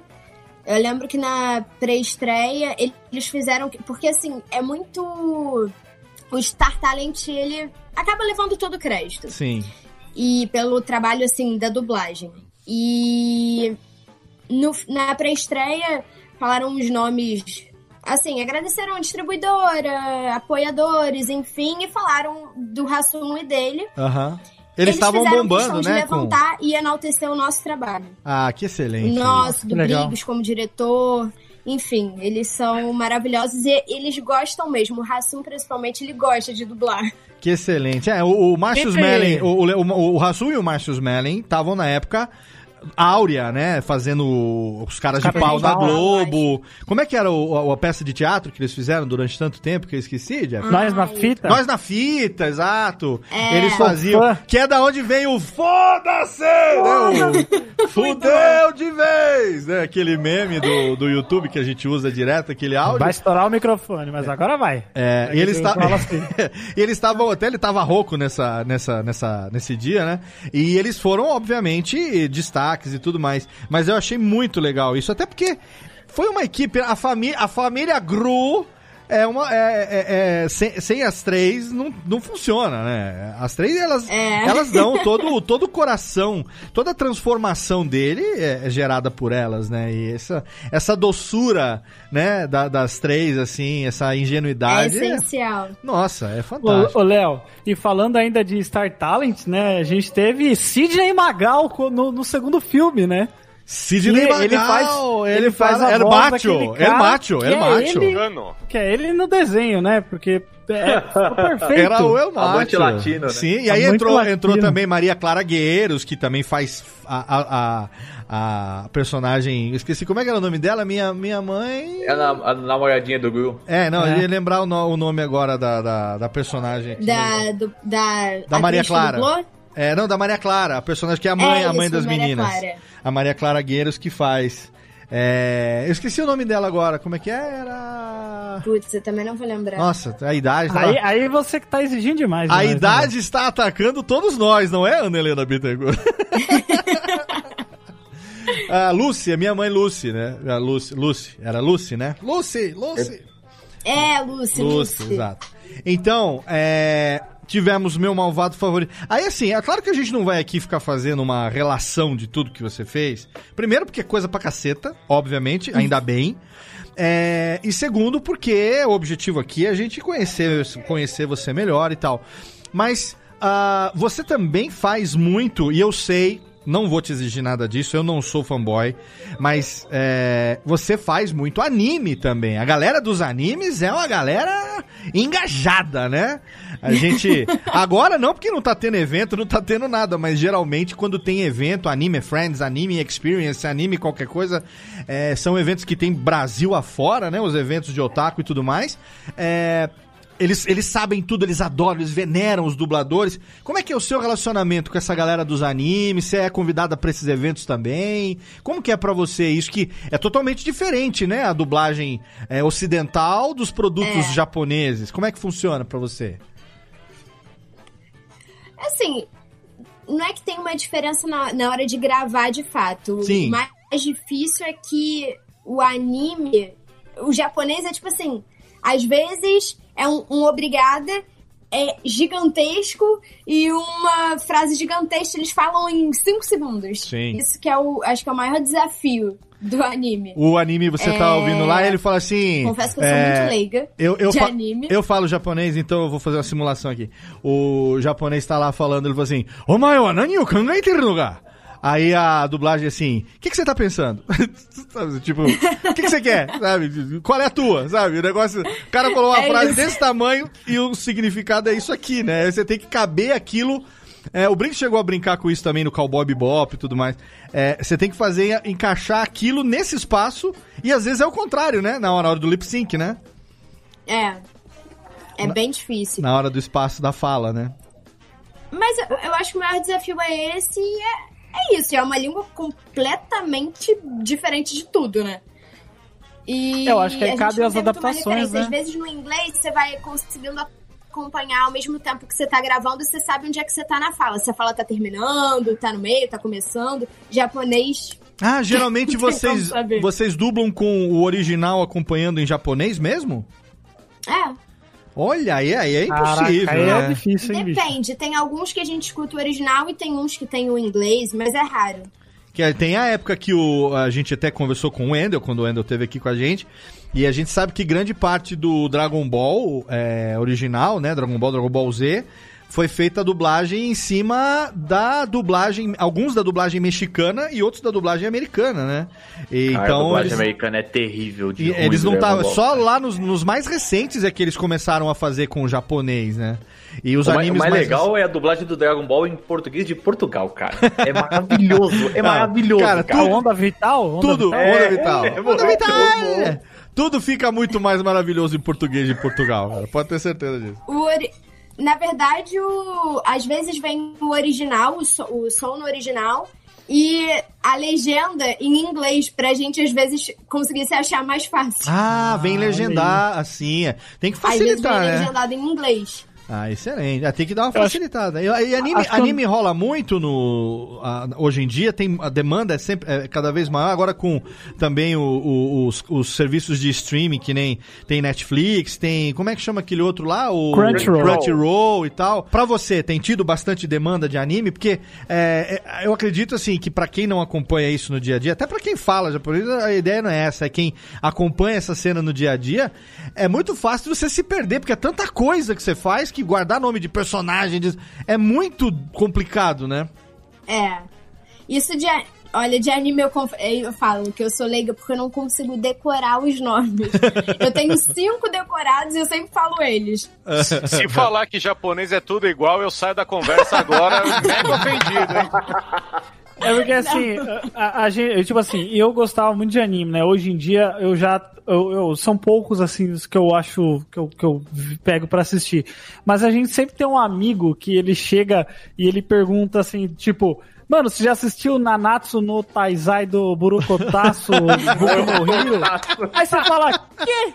Tipo, mano, não ideia, cara. Mas, ô Léo, falando dessas adaptações, Ah. eu acho que uma das coisas melhores que tem de adaptação de anime, assim, né, que você tem que fazer essa mudança aí, eu acho que é Yu Yu Hakusho, né, cara? Porque ó, é uma das, das grandes obras que, que é melhor é, dublada do que o original, né? O grande. Tá pensando que Berimbau é gaita, é? é tipo, é, é, é, chutou. A torcida gritando: Ah, eu sou Toguro! É, puta merda. Ah, eu tô, eu tô Toguro. É muito bom. Eu tô É, Toguro. Ah, eu O tô Coema tô- perguntando pra ele, fala, meu, rapadura é doce, É mas doce, não é mole mas não é não. mole, Não é mole não, exatamente. Olha, é- Cara, a- anime, anime eu imagino que anime eu imagino que seja louco esse meio porque tem uma demanda muito grande e o povo do anime, é, é, os fãs, né, são muito engajados, né? Pô, tá aí o Pedro são. Palota, Pedro Palota que não Tô deixa na a gente área. mentir, né? Tô na área, se Eu- derrubar eu- é pênalti. Eu, eu adoro o anime, cara. Eu assisto. Eu tô fazendo uma maratona assistindo do primeiro Dragon Ball. Vou ver se eu chego até o Super agora. Olha Nossa aí, Eu, eu tenho, adoro. E eu eu tô assistindo tenho, o original em japonês, que é muito Ó, difícil de achar. aqui ó, aqui eu tô apontando na minha Sim. estante aqui ó, tem aqui os 42 volumes originais em japonês aqui ó, do É Dragon Ball. maravilhoso, cara. Maravilhoso. Agora eu mereço uma, ô Técnica. Eu falei que eu tenho original em japonês, os 42 volumes, pô. Ah, me dá um Caraca. tapa, que agora Ô, eu Léo, mereci. você que, que é bom de, de coisa de dessas. é, de saber quem que, quem que dirigiu. Você sabe se foi o Briggs que dirigiu o, o The Witcher? Porque tem uma trecho da legenda que Não, o The fala Witcher ele interpreta. O... Não, Você eu fala sei, do mas jogo? assim, se Não. ele- Porque tem um trecho da legenda que fala basicamente entre uma mamada e outra. Que botaram lá e, tipo, ficou muito cara de referência ao Jovem Nerd pra dar Na uma zoada. legenda? Na Ah, legenda, cara. Ah, mas, sei. a, mas a legenda é outra galera que faz. A legenda outra é galera. separada, não é? Não sei, ah, tem que ver, porque tem vezes que o próprio Briggs, já, ele já, ele- como ele faz o texto, às vezes eles pegam no É, próprio não texto, sei. entendeu? Mas e dublagem? Os cacos de dublagem. Ô, Aninha, caco de dublagem. Por exemplo, é, eu lembro que tem um, do- um dos Transformers. Tem um caco que é um dos que eu mais gosto, que é quando aparece aquele, aquele anãozinho, aparece lá na hora de uma fronteira. Aí o Transformer malandrão fala assim: Ih, olha o upa-upa do Willy Wonka! eu acho E, e a que é o- confraria do Ai Ai? ah, não, tudo bem. A confraria do Ai Ai tem, tem também o, o- outras coisas. Mas eu quero saber de você. Você lembra de você ter usado algum caco em dublagem assim que passou? É, ou você nunca usou tanto? Como, como, que, como que é o seu relacionamento quando você dubla? Com, tem umas liberdades, umas loucuras e tal? Ou você é mais ali fi- fixa no texto, seguindo mais o, o que foi traduzido? Não, isso- é porque tudo tem um contexto, né? Às vezes você vai fazer uma, uma série de época, você tem que falar tudo Claro. mega formal, enfim. Sim. Mas quando você sente que é uma produção. Eu, sou- eu sou meio cri-cri, eu chego e falo assim: posso mudar isso? Posso mudar aquilo? Posso Ah, mudar legal, isso? legal. Porque. Assim, não tem problema nenhum, às vezes, dá uma distraída e passou uma coisa batida que não podia passar. Aí eu sempre pergunto se pode mudar. Ah, não. Pode mudar o texto. Esse aqui, ah, não. Aí tem os, ah, não, veio revisado pelo cliente. Não pode mudar absolutamente nada. Aham. Cada um, cada produção é de um jeito. É de um jeito. Mas você lembra de algum caco que você chegou a colocar? Alguma, alguma mudancinha de alguma coisa que tenha marcado pra você? Ou, ou não? Não ficou nada muito gravado assim? Caco, você diz, tipo. Alguma que não tava no roteiro, você sugeriu aquela mudança e acabou ficando um pouco mais engraçadinho e, e passou e, e- e- e valeu, alguma coisa nesse sentido. Você não lembra? Não lembro. É.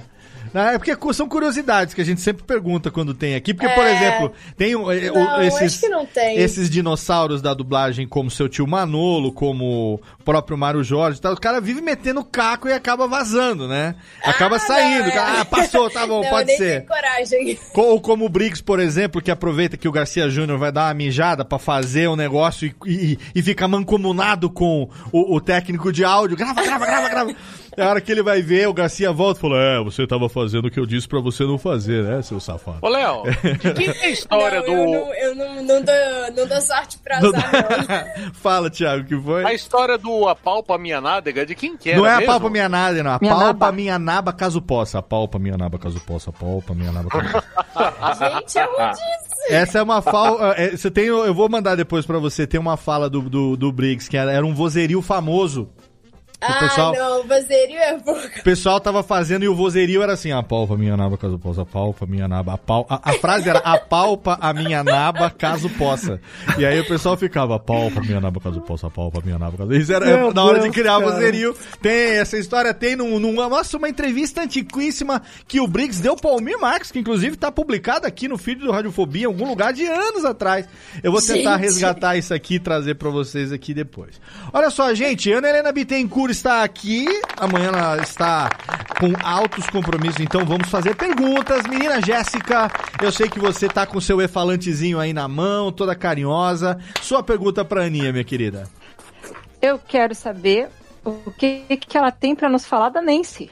A Nancy, de Stranger Things, exato. A menina mais magra do mundo. Espera. O que, que ela pode nos dizer da temporada que está chegando aqui agora? Já descobrimos que Hopper está preso na Rússia, claro, quem não sabia que estaria preso na Rússia, mas ela deve saber mais coisas aí do que isso para nos contarmos, hein?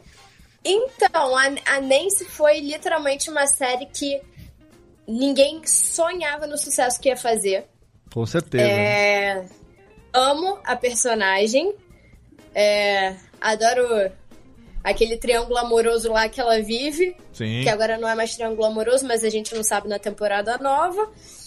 E é uma personagem também que cresceu muito. Assim, eu acho que ela, como atriz e a personagem, de fato, cresceu muito entre uma temporada e outra. Não, o que ela fez na segunda temporada foi motherfucker pra caceta. Ela foi. É, era, é, como que era? Sarah, Sarah Connor. Ó, eu adorei. Maravilhosa. Adorei. E, e- e- mas o que, que você queria saber especificamente da, da Nancy, minha querida Jéssica? Como é que foi acompanhar? Justamente porque não Isso, se né? esperava, né? Sempre que aparece Aham. uma novidade, a gente não sabe bem como vai ser a recepção do público e a personagem tem se mostrado bastante é, é, empoderada. Eu não sou muito desse termo, né? Sim, mas é. enfim, Mas é. ela ganhou um espaço legal e acho que ela vai ter um protagonismo agora porque ela está na coisa do jornalismo, de descobrir, de ir É. atrás das informações, né? Sim. Eu acho que a próxima temporada tem um tem mais essa pegada. Eu queria saber se ela se é, se é por aí, se ela pode falar alguma coisa, se Ah, ela não já é, lá gravou alguma não. coisa. que eu não sei. NDA. NDA. Não, Não vocês sei sei- mesmo porque Vocês não estão dublando ainda? não- Não começou ainda? Não começou, não sei de absolutamente nada.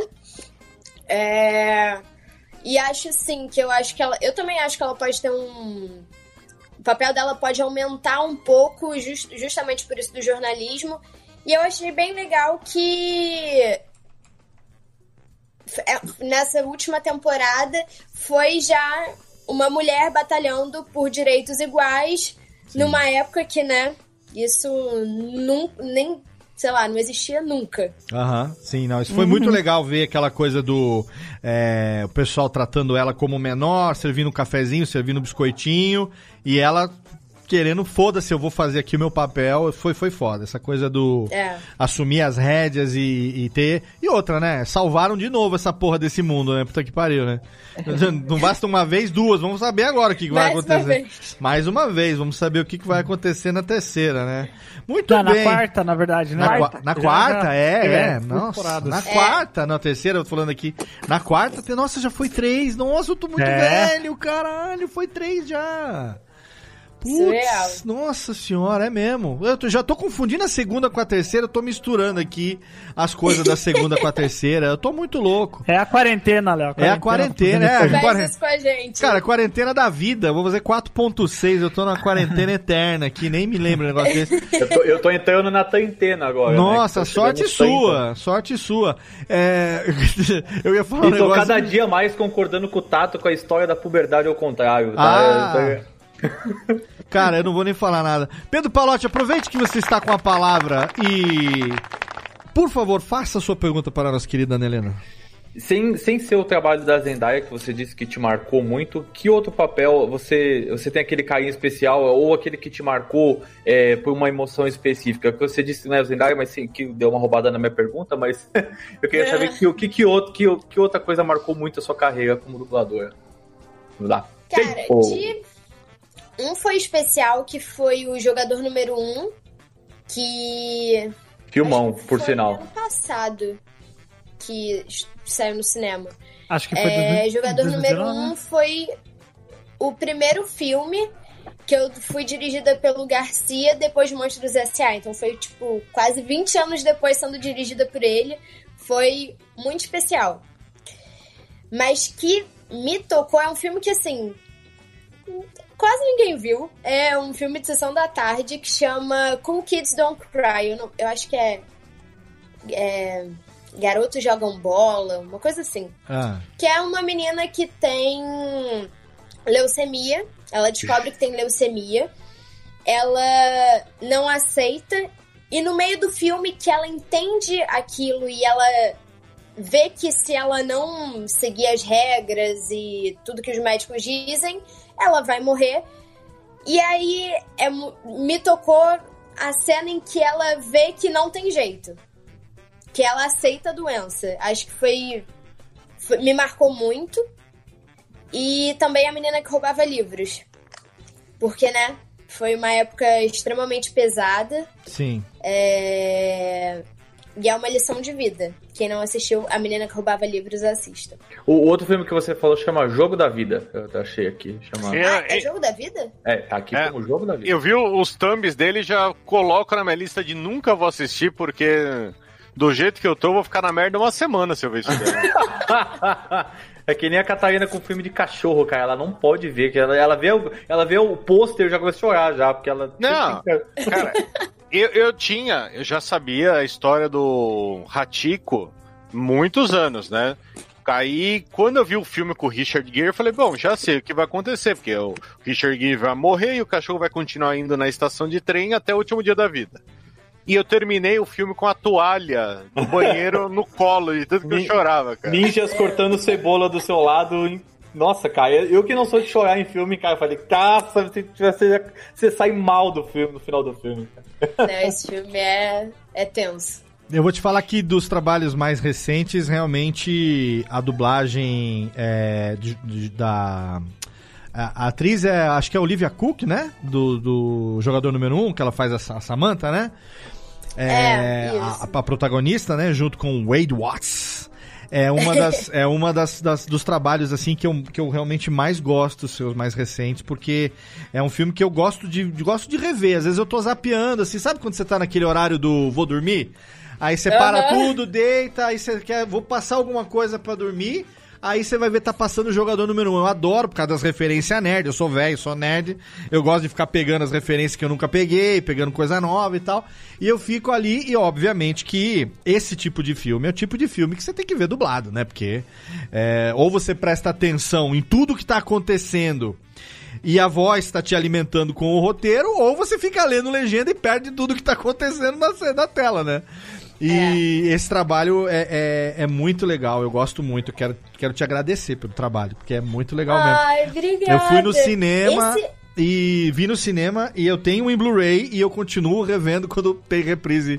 É, Eu gosto muito mesmo, um trabalho fenomenal. Esse também foi um desafio pra caramba pra mim, porque a, a questão de sigilo tá ficando cada vez mais rigorosa. É, com certeza. Né? E não, não, não condeno isso, eu acho que eles têm que se precaver de todas as maneiras possíveis mesmo.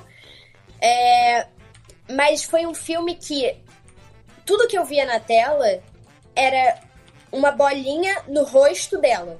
Só isso, eu só Ah. via isso. Eu não via mais nada, eu não vi nada. E aí eu virei pro Garcia, eu virei e falei assim: caramba, como é que eu vou conseguir gravar assim, tipo, interpretar sem, sem ter acesso a nada? Você não tem um lip sync, e aí né? ele virou e falou: é, é aí que você vai mostrar O a seu talento. que você é. Olha aí. Aí eu falei, caraca.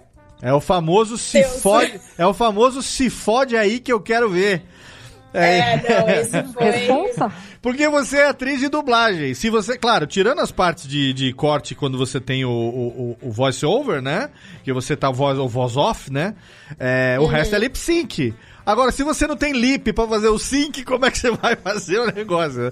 Ah, É, sim. não, era literalmente isso. Só dava pra ver o, o rostinho assim pra poder ver a boca. Pra poder Só. ver. Ah, você só tinha o lip pra fazer o sync, você não tinha o resto.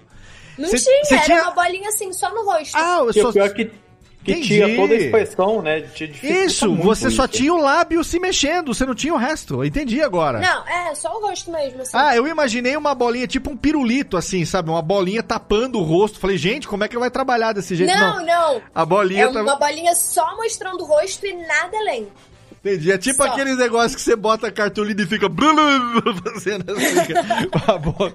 Ah, Deus do céu. Olha, não, mas o trabalho, é- eu gosto muito. Esse o jogador número um. Tem gente que acha o filme meio fraco, não sei o quê. Eu Nossa, é animal. Eu sou um velho nerd, eu adoro as referências, eu fico, eu piro até hoje. Se tá passando no domingo, eu estouro uma pipoca, pauso, vou ver de novo. Isso que eu tenho o Blu-ray na estante, hein? Ó, Imagina. Dois, dois filmes que me surpreenderam foi esse, Jogador Número 1 um, e Alita, cara. Dois puta filme bom que a galera meteu pau. O povo tem mais aqui. Alita. A, a. Nelena fez Alita também, não, né? Não. A Nelena fez a. a, a...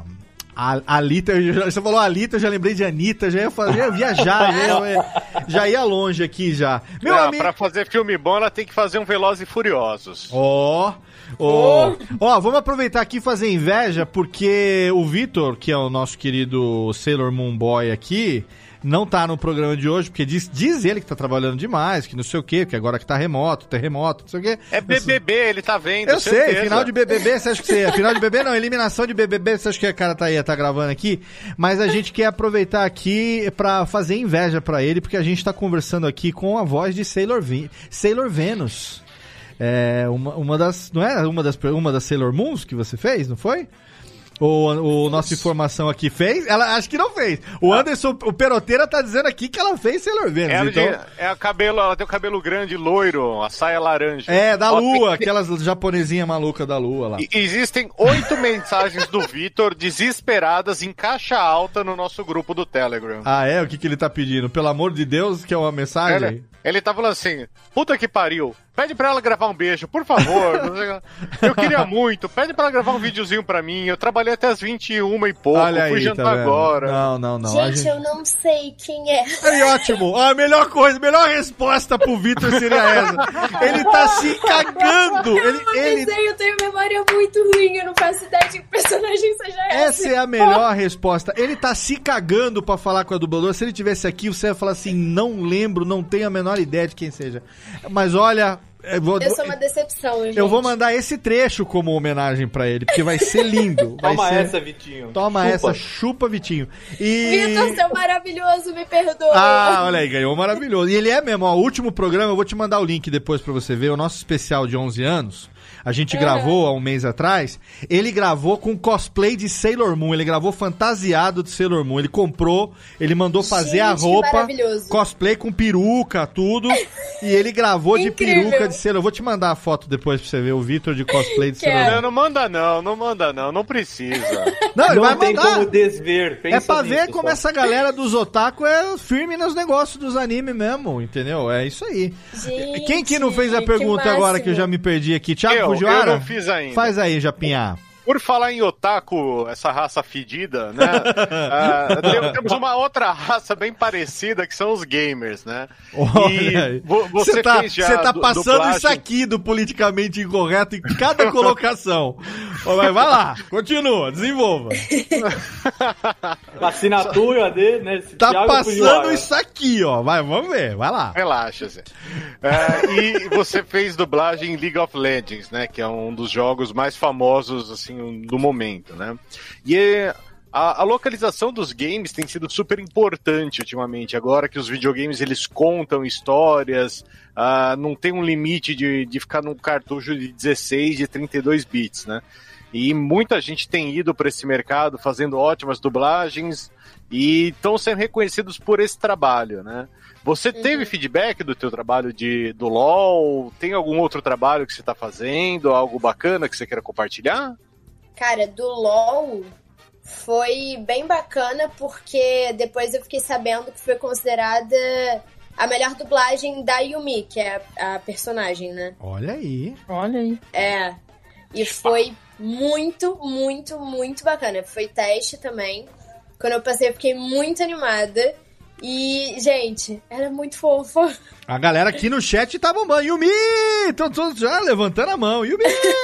Ah, é todos fedidos que eu falei, cara. Todos gamers aqui. É, Yumi! O pessoal gosta muito, realmente. É, Não, Yumi eu também tenho um apego grande por ela. Eu amei fazer ela. Olha E aí. game é uma coisa completamente diferente, porque você não tem muita referência, é só também na tela as falas, você tem. Sim. Nem todos têm a referência de áudio, não só visual. Você tem que gravar E- aquilo dentro daquele trecho, porque depois na programação do jogo ele vai entrar num arquivo específico, né? Então, a gente É. conversou com o Nanete, não sei se você conhece o Júnior Nanete, que é de São Paulo. Sim. Amigaço nosso também, já teve aqui, obviamente, é amigo pessoal meu. E ele também tá em é, muita coisa de localização que é feita lá no estúdio do, do Wendel, né? Tem muito Sim. game grande, né? Que é AAA, né? Que é feito lá no estúdio do Wendel. E ele fala que, nossa, dublar e local, du- do- é, localizar e fazer dublagem de game é uma coisa doentia, e não só pelo volume de trabalho, como pela complexidade pra quem é, dirige, pra parte técnica, mas pro ator também, né, principalmente. Que você tem muito É. pouca referência, né?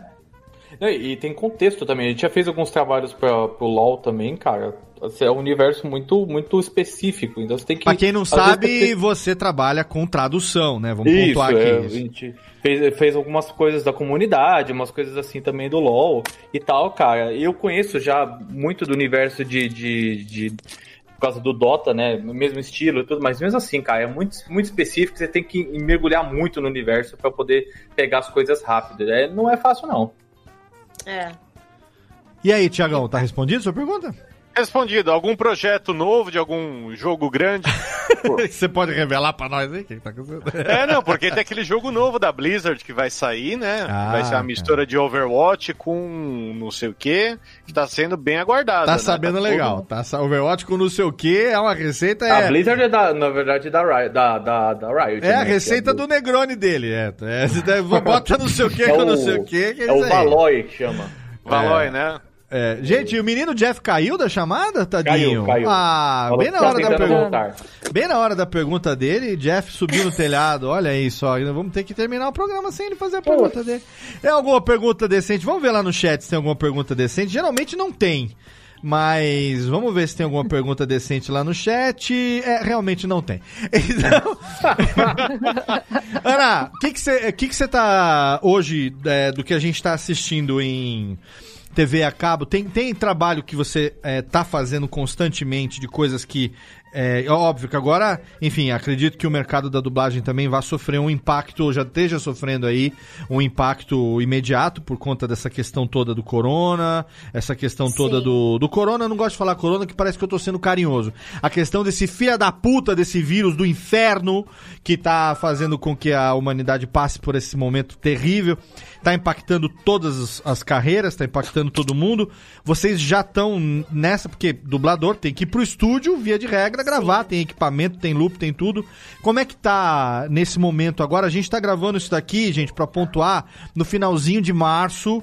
É, a gente tá aqui com a curva de, de contaminação ainda subindo no Brasil. A gente não sabe onde a gente vai chegar ainda no momento da gravação desse programa aqui. A gente tem a previsão, mas não temos a menor ideia do que possa vir a acontecer. A gente sabe que vai ficar bem pior do que tá. Então, assim, nesse momento, nesse começo, o quanto que isso já tá impactando na rotina de você e dos seus colegas aí, Aninha? Assim, tá todo mundo paralisado. Aham. Todos os estúdios pararam, todos, todos. É... A gente trabalhou até sexta ou sábado. E assim, eu, eu também. Tá todo mundo na dúvida do que vai acontecer. Uhum. Eu acho que muita coisa que a gente gravou até sábado vai pro ar. Sim. É... Mas assim, vai chegar um momento que a gente não sabe até quando isso vai se estender. Claro. E aí eu acredito que, sei lá, tipo, Grey's Anatomy. Grey's Anatomy é uma coisa que você grava numa semana, na semana seguinte tá passando na TV. Sim. Isso não vai poder mais acontecer.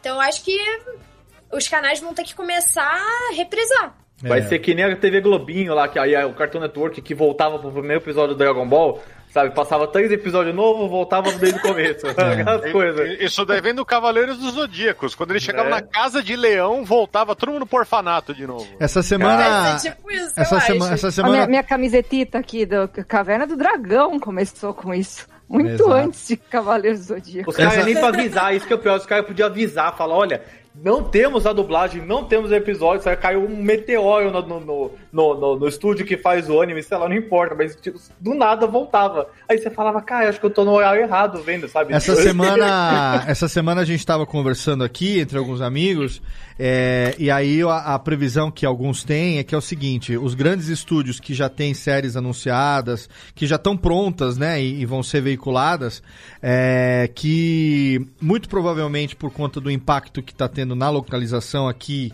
é, da dublagem, né, de, de- o dublador tem que ir até o estúdio por conta de equipamento, de qualidade, de técnico, de loop, daquela coisa toda, é, provavelmente a gente vai ver um momento que vai ter apenas. ah, só um minuto. Provavelmente a gente vai ver um momento que vai ter apenas legendados durante um período, né? Porque as produções não vão, não vão parar de acontecer, aquelas que já tiverem sido produzidas. A gente não vai ter rotina de dublagem. E a gente vai É. ter que se submeter, a, porque a dublagem dá pra fazer remotamente, né? A dublagem, a, A inserção... legendagem, na verdade, A né? legendagem, Legendagem. exato. A, legenda, a tradução e a legendagem dá pra fazer remotamente, via app, via software, É, sobe a pro servidor disso, e tal. dá pra fazer. Então, não, você faz, a, você faz a dublagem, você faz a tradução e o técnico, ele é, online, né, pelo sistema, ele pode colocar isso no ar, ele não precisa necessariamente ter uma estrutura muito grande. Pode ser que a gente viva um momento aí, um período aonde por conta dessa defasagem, até pela segurança, é desejável que se tenha, né, pelo bem-estar de vocês, mas infelizmente a gente vai acabar vendo, mas isso é o de menos também, perto do bem-estar que a gente precisa, é um período que a gente realmente vai ter que passar e o impacto no entretenimento já está acontecendo, né, a gente já tem aí Globo é, cancelando novela, quer dizer, anunciando a novela em temporada, acabou, reprise. acabou a primeira temporada, da primeira fase da novela, todo mundo pausando tudo. Então já É. tá impactando direto também com vocês aí, porque não dá pra fazer remotamente, né? Não adianta equipamento, tudo é outra da qualidade É, técnica é fundamental, né? E nesse É período rezar pra acabar o mais rápido possível. com certeza, o mais rápido possível. Enquanto isso, a gente tá aqui. Se quiser bater papo, jogar conversa fora com a gente aqui, ó. Vamos juntar as três aqui. Vamos chamar Pampão, vamos chamar você, Bruna. Vamos fazer o podcast das filhas do Gru aqui. Vamos fazer o podcast das três. Só não precisa demorar dois anos de novo, né? Não, tá vendo? Eu Tomei bronquinha. Olha aí, tá vendo? Tomei Eu bronquinha. Mas senti uma vale, vale, vale, vale. Ó, o menino Jeff voltou, então dá tempo de fazer a pergunta dele, hein? Volta, Chester, volta. faça a sua pergunta, derrubar, que nós já estamos, derrubar, estamos mas- indo aqui para os minutos derradeiros do programa. Já que você voltou, não conseguimos tirar sua cadeira daqui. Por favor, sua pergunta. Muito que bem. É, eu gostaria de saber, você, você que tem uma carreira é, tão extensa, apesar da pouca idade, né? É, você já deve ter feito de quase tudo, de tudo um pouco, né?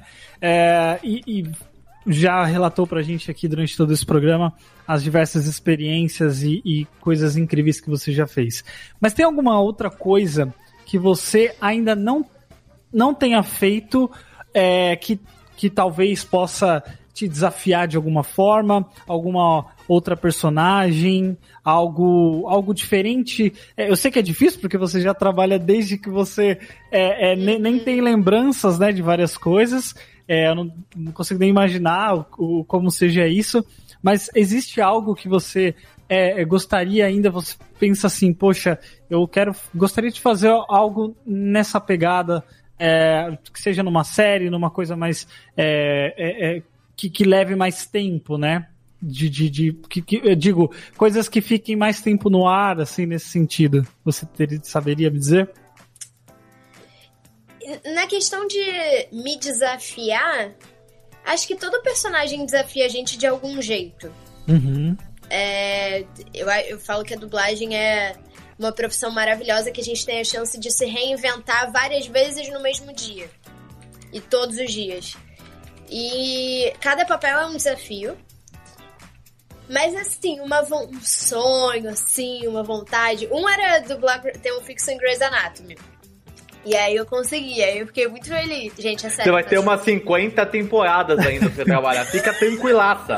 Eu fui ter conseguir lá nos tempo. 45 do segundo tempo, mas consegui. E. Mas eu. Gente, sonho da minha vida. Dublar Pequena Sereia. Obviamente, Olha. uma nova, porque a Marisa Leal é perfeita, amor da Uhum. minha vida. É, mas, tipo, dublar uma princesa da Disney. Porque, na verdade, eu nunca fiz nenhuma princesa. A Boo é o meu personagem Olha. da Disney, mas ela não é uma princesa. Mas peraí, peraí. Pelas nossas pesquisas, você fez a Elsa de 12 anos. Então, você já dublou, Ah, é, não, fiz- foi- dublou a princesa. Foi, foi- foram duas ceninhas, eu acho, se eu não me engano. Foi tão pouca Pois coisa é. Mas foi mais que a gente. dia, e Eu falei, gente, eu esqueço que eu fiz isso. É quando o pai dela entra no quarto, ela tá congelando a janela. Eu sei porque eu Ah, vejo é? esse filme duas vezes por dia, no mínimo. e, Ana, deixa eu fazer uma pergunta que eu fiquei muito curioso quando eu olhei o teu wiki. Fala que você fez a versão carioca da Moana. Ah, eu fiquei na dúvida disso aí também. Não. Não? Marrenta, né? É, Moana vai. marrenta, folgada pra E aí, caramba. compadre, e aí, mal? E vamos entrar nessa canoa que não vai arregaçar tudo. Rala peito, rala peito. Porque eu procurei no YouTube, eu procurei no lugar inteiro, e eu falei, Deus do céu, como que existe uma dublagem carioca da Moana e eu nunca vi isso? É mentira. A fake news aí. Fake news.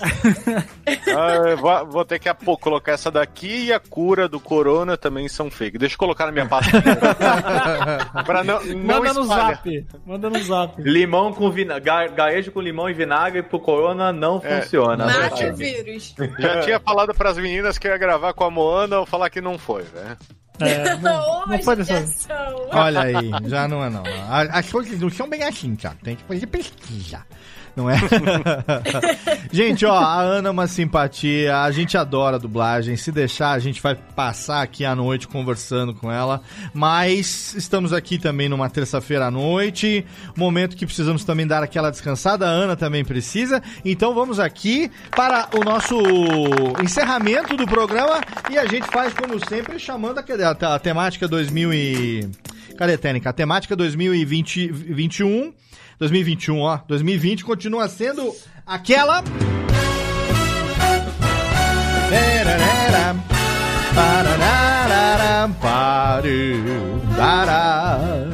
Amigo, estou aqui. Tudu, tudu. Amigo, estou aqui. Sim, amigo, estamos aqui encerrando mais essa edição do Radiofobia. Que delícia, o Radiofobia fenomenal. Trazendo hoje aqui nossa querida Ana Helena Bittencourt. Eu quero agradecer diretamente de Santa Maria da Boca do Monte. Por favor, não saia de casa, fique em casa. Clausura total aí, por favor, para que nós em breve possamos nos encontrar quando tudo isso estiver passado. A gente vai olhar para trás. Sim, o Brasil vai ser totalmente, o mundo vai ser diferente depois de tudo isso que está acontecendo. E uma certeza é que nós estaremos juntos, senhorita Jéssica, senhorita, senhora Jéssica Dalcinho. Beijo, querida. Beijão, gente. Muito obrigada. Beijão aí pra Ana, uma satisfação e que continue nos presenteando aí com essas interpretações maravilhosas. Beijão, muito sucesso nessa, nessa tão longa carreira, apesar de, da, da tenridade. Beijão. Prazer. Obrigado, minha querida Jéssica. Cuidado aí, por favor, que nós precisamos de você sempre aqui Positivo conosco, e aliás. E também quero agradecer diretamente de Sorocaba, ele que tem a sua pequena diabetes aí, tá no grupo de risco. Toma cuidado, pelo amor de Deus. Não saia de casa, não podemos perder você, meu querido, meu braço direito, braço esquerdo, um dos meus braços aqui, que sem você não somos ninguém. Radiofobia acaba. Então, por favor, aí, tirar o nariz pra fora de casa, eu te encho de porrada, menino Jennifer. Pode deixar, Léo. É, eu tô no grupo de risco duas vezes, né? Eu tenho bronquite e tenho diabetes. Então tem Tá que vendo? tomar o maior cuidado. A minha namorada já está providenciando minha N95 para caso eu precise sair para algum lugar, mas eu estou favor. tomando todas as, as devidas precauções para continuar vivo, porque eu gosto disso, e continuar e continuar, obviamente, editando muitos podcasts para a Radiofobia. E quero agradecer aí a, a- a- pelo, pelo, por, por permitir, Léo, por me convidar a participar desse episódio tão legal é, pra, pra gente saber, né? É, é muito legal a gente saber o que, que acontece do outro lado, né? Qual que é a percepção do, do dublador, a gente que é tão fã dessa profissão e que é, é- é muito. É e deve ser mais valorizada, né? Aqui no Brasil. Então eu fico muito feliz de, de poder saber mais coisas sobre a carreira. E eu sou muito fã, sou fã demais de tudo, tudo, todos os seus trabalhos que você faz. Fico muito feliz e assim como a Jéssica, desejo que você continue nos alegrando aí, nos trazendo essa, essa alegria é, com personagens maravilhosos que você faz. Muito obrigado. Olha né? aí, Ah, menino obrigada a Chester. vocês, gente. São muito maravilhosos. Falou bonito e quero saber o que é que você tem a dizer nesse momento de encerramento de programa. Cuide bem dos seus gatinhos, cuide bem da nossa gatinha também, que é Tia Adams, por favor, que nós precisamos de vocês aqui conosco, o menino Pedro Palotti, por favor, hein? Muito obrigado, Léo. Muito obrigado, Ana. Muito bom papo mesmo. Acho que, assim, é bom ter talentos jovens na dublagem, porque é, vai renovando, vai trazendo novas experiências, vai trazendo novos bordões que se comunicam com o público mais jovem. Então, continue o ótimo trabalho que cara, você vai longe. Moça, você vai longe. aí. Moça, você vai longe. já. obrigado, menino Pedro. Obrigado também diretamente de São Bernardo do Campo. Apesar de você estar nessa cidade, há chance de sobreviver, Thiago Fujiwara, por favor, hein? Ah, chance sim, né? Hoje eu termino o programa um pouco triste, né? Porque minhas filhas têm quase 5 anos e não consegui colocá-las pra trabalhar ainda.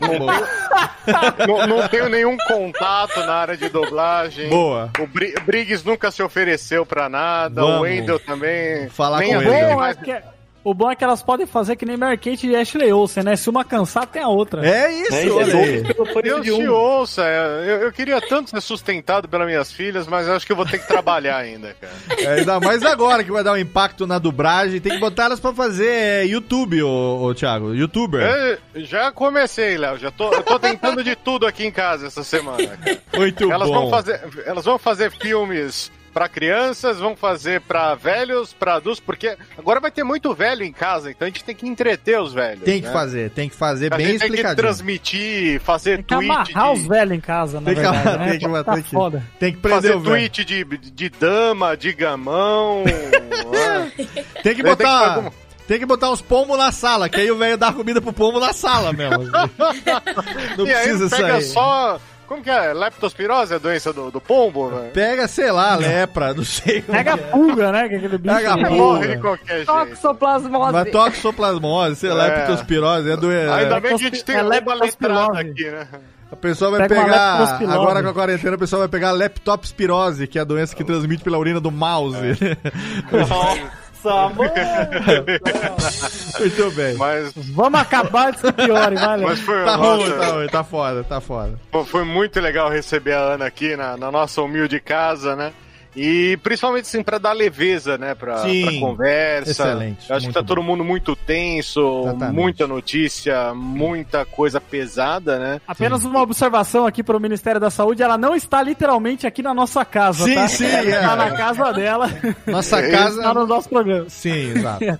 Sim, e, e isso é muito legal, assim, porque dublagem é um assunto que o ouvinte do Radiofobia, ele gosta muito, ele é apaixonado que nem a gente, né? Uhum. E cada um que ele conhece é mais legal, assim, principalmente depois de você ficar caçando a voz da pessoa nos filmes, Ah, isso a gente nos- gosta muito. nos comerciais, é. Aqui em casa, eu e a Aline, a gente senta pra, pra ver os filmes com as meninas e eu fico falando, ó, é o Briggs, ó, é fulano, ó, é fulano.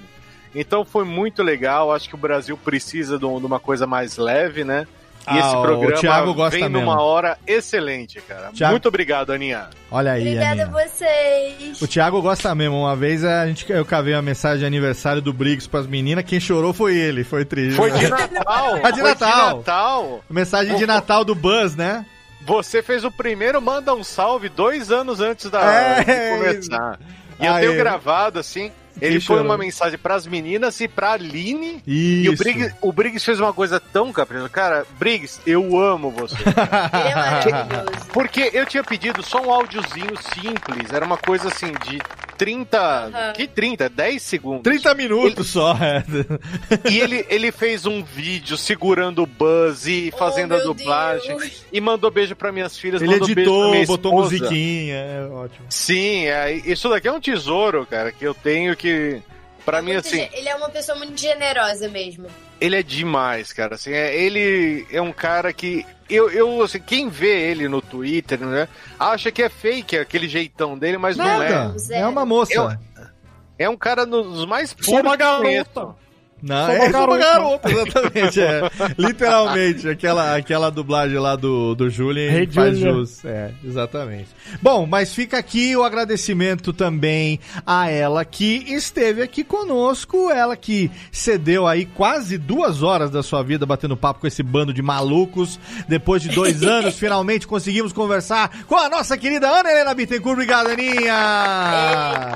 Gente, obrigada. Vocês são maravilhosos. É muito bom conversar com gente que gosta e valoriza o nosso trabalho.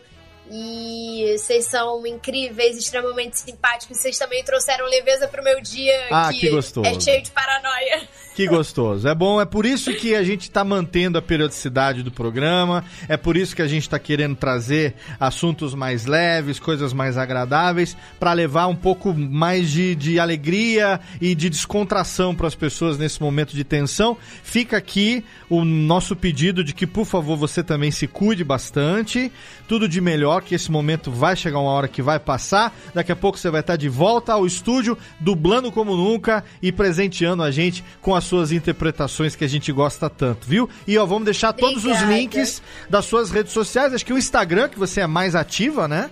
É, Maria Pochiane. Maria Postiani, exatamente. A gente vai deixar o link para no, no link do post vai ter lá o Instagram, eventualmente também Facebook e tal. É, a gente tá sempre acompanhando você daqui. Obrigado, Aninha. Um beijo para você, viu? Obrigada, gente.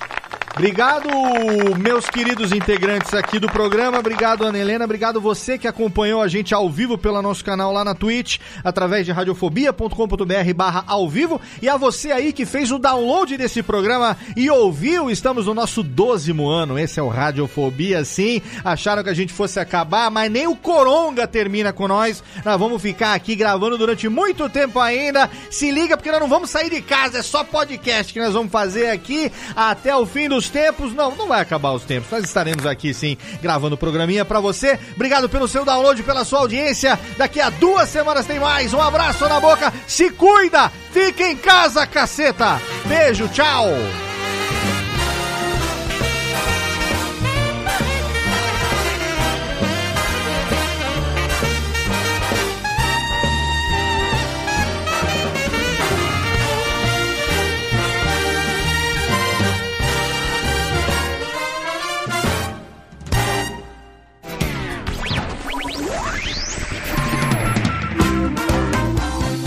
Este podcast foi publicado pela Radiofobia Podcast Network.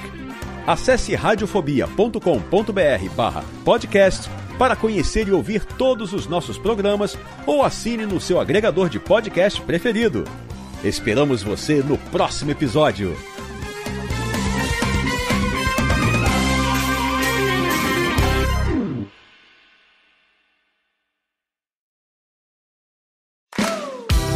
Eu sou Léo Lopes e quero convidar você a ouvir o Pod Notícias, a sua dose semanal de informação sobre o mercado de podcasts no Brasil e no mundo. Um podcast curtinho de 15 minutos com o resumo de tudo que acontece nesse universo do podcast que cresce a cada dia e que chega até você toda segunda-feira às 7 horas da manhã no seu agregador de podcast preferido e também no YouTube. Acesse agora em podnoticias.com.br.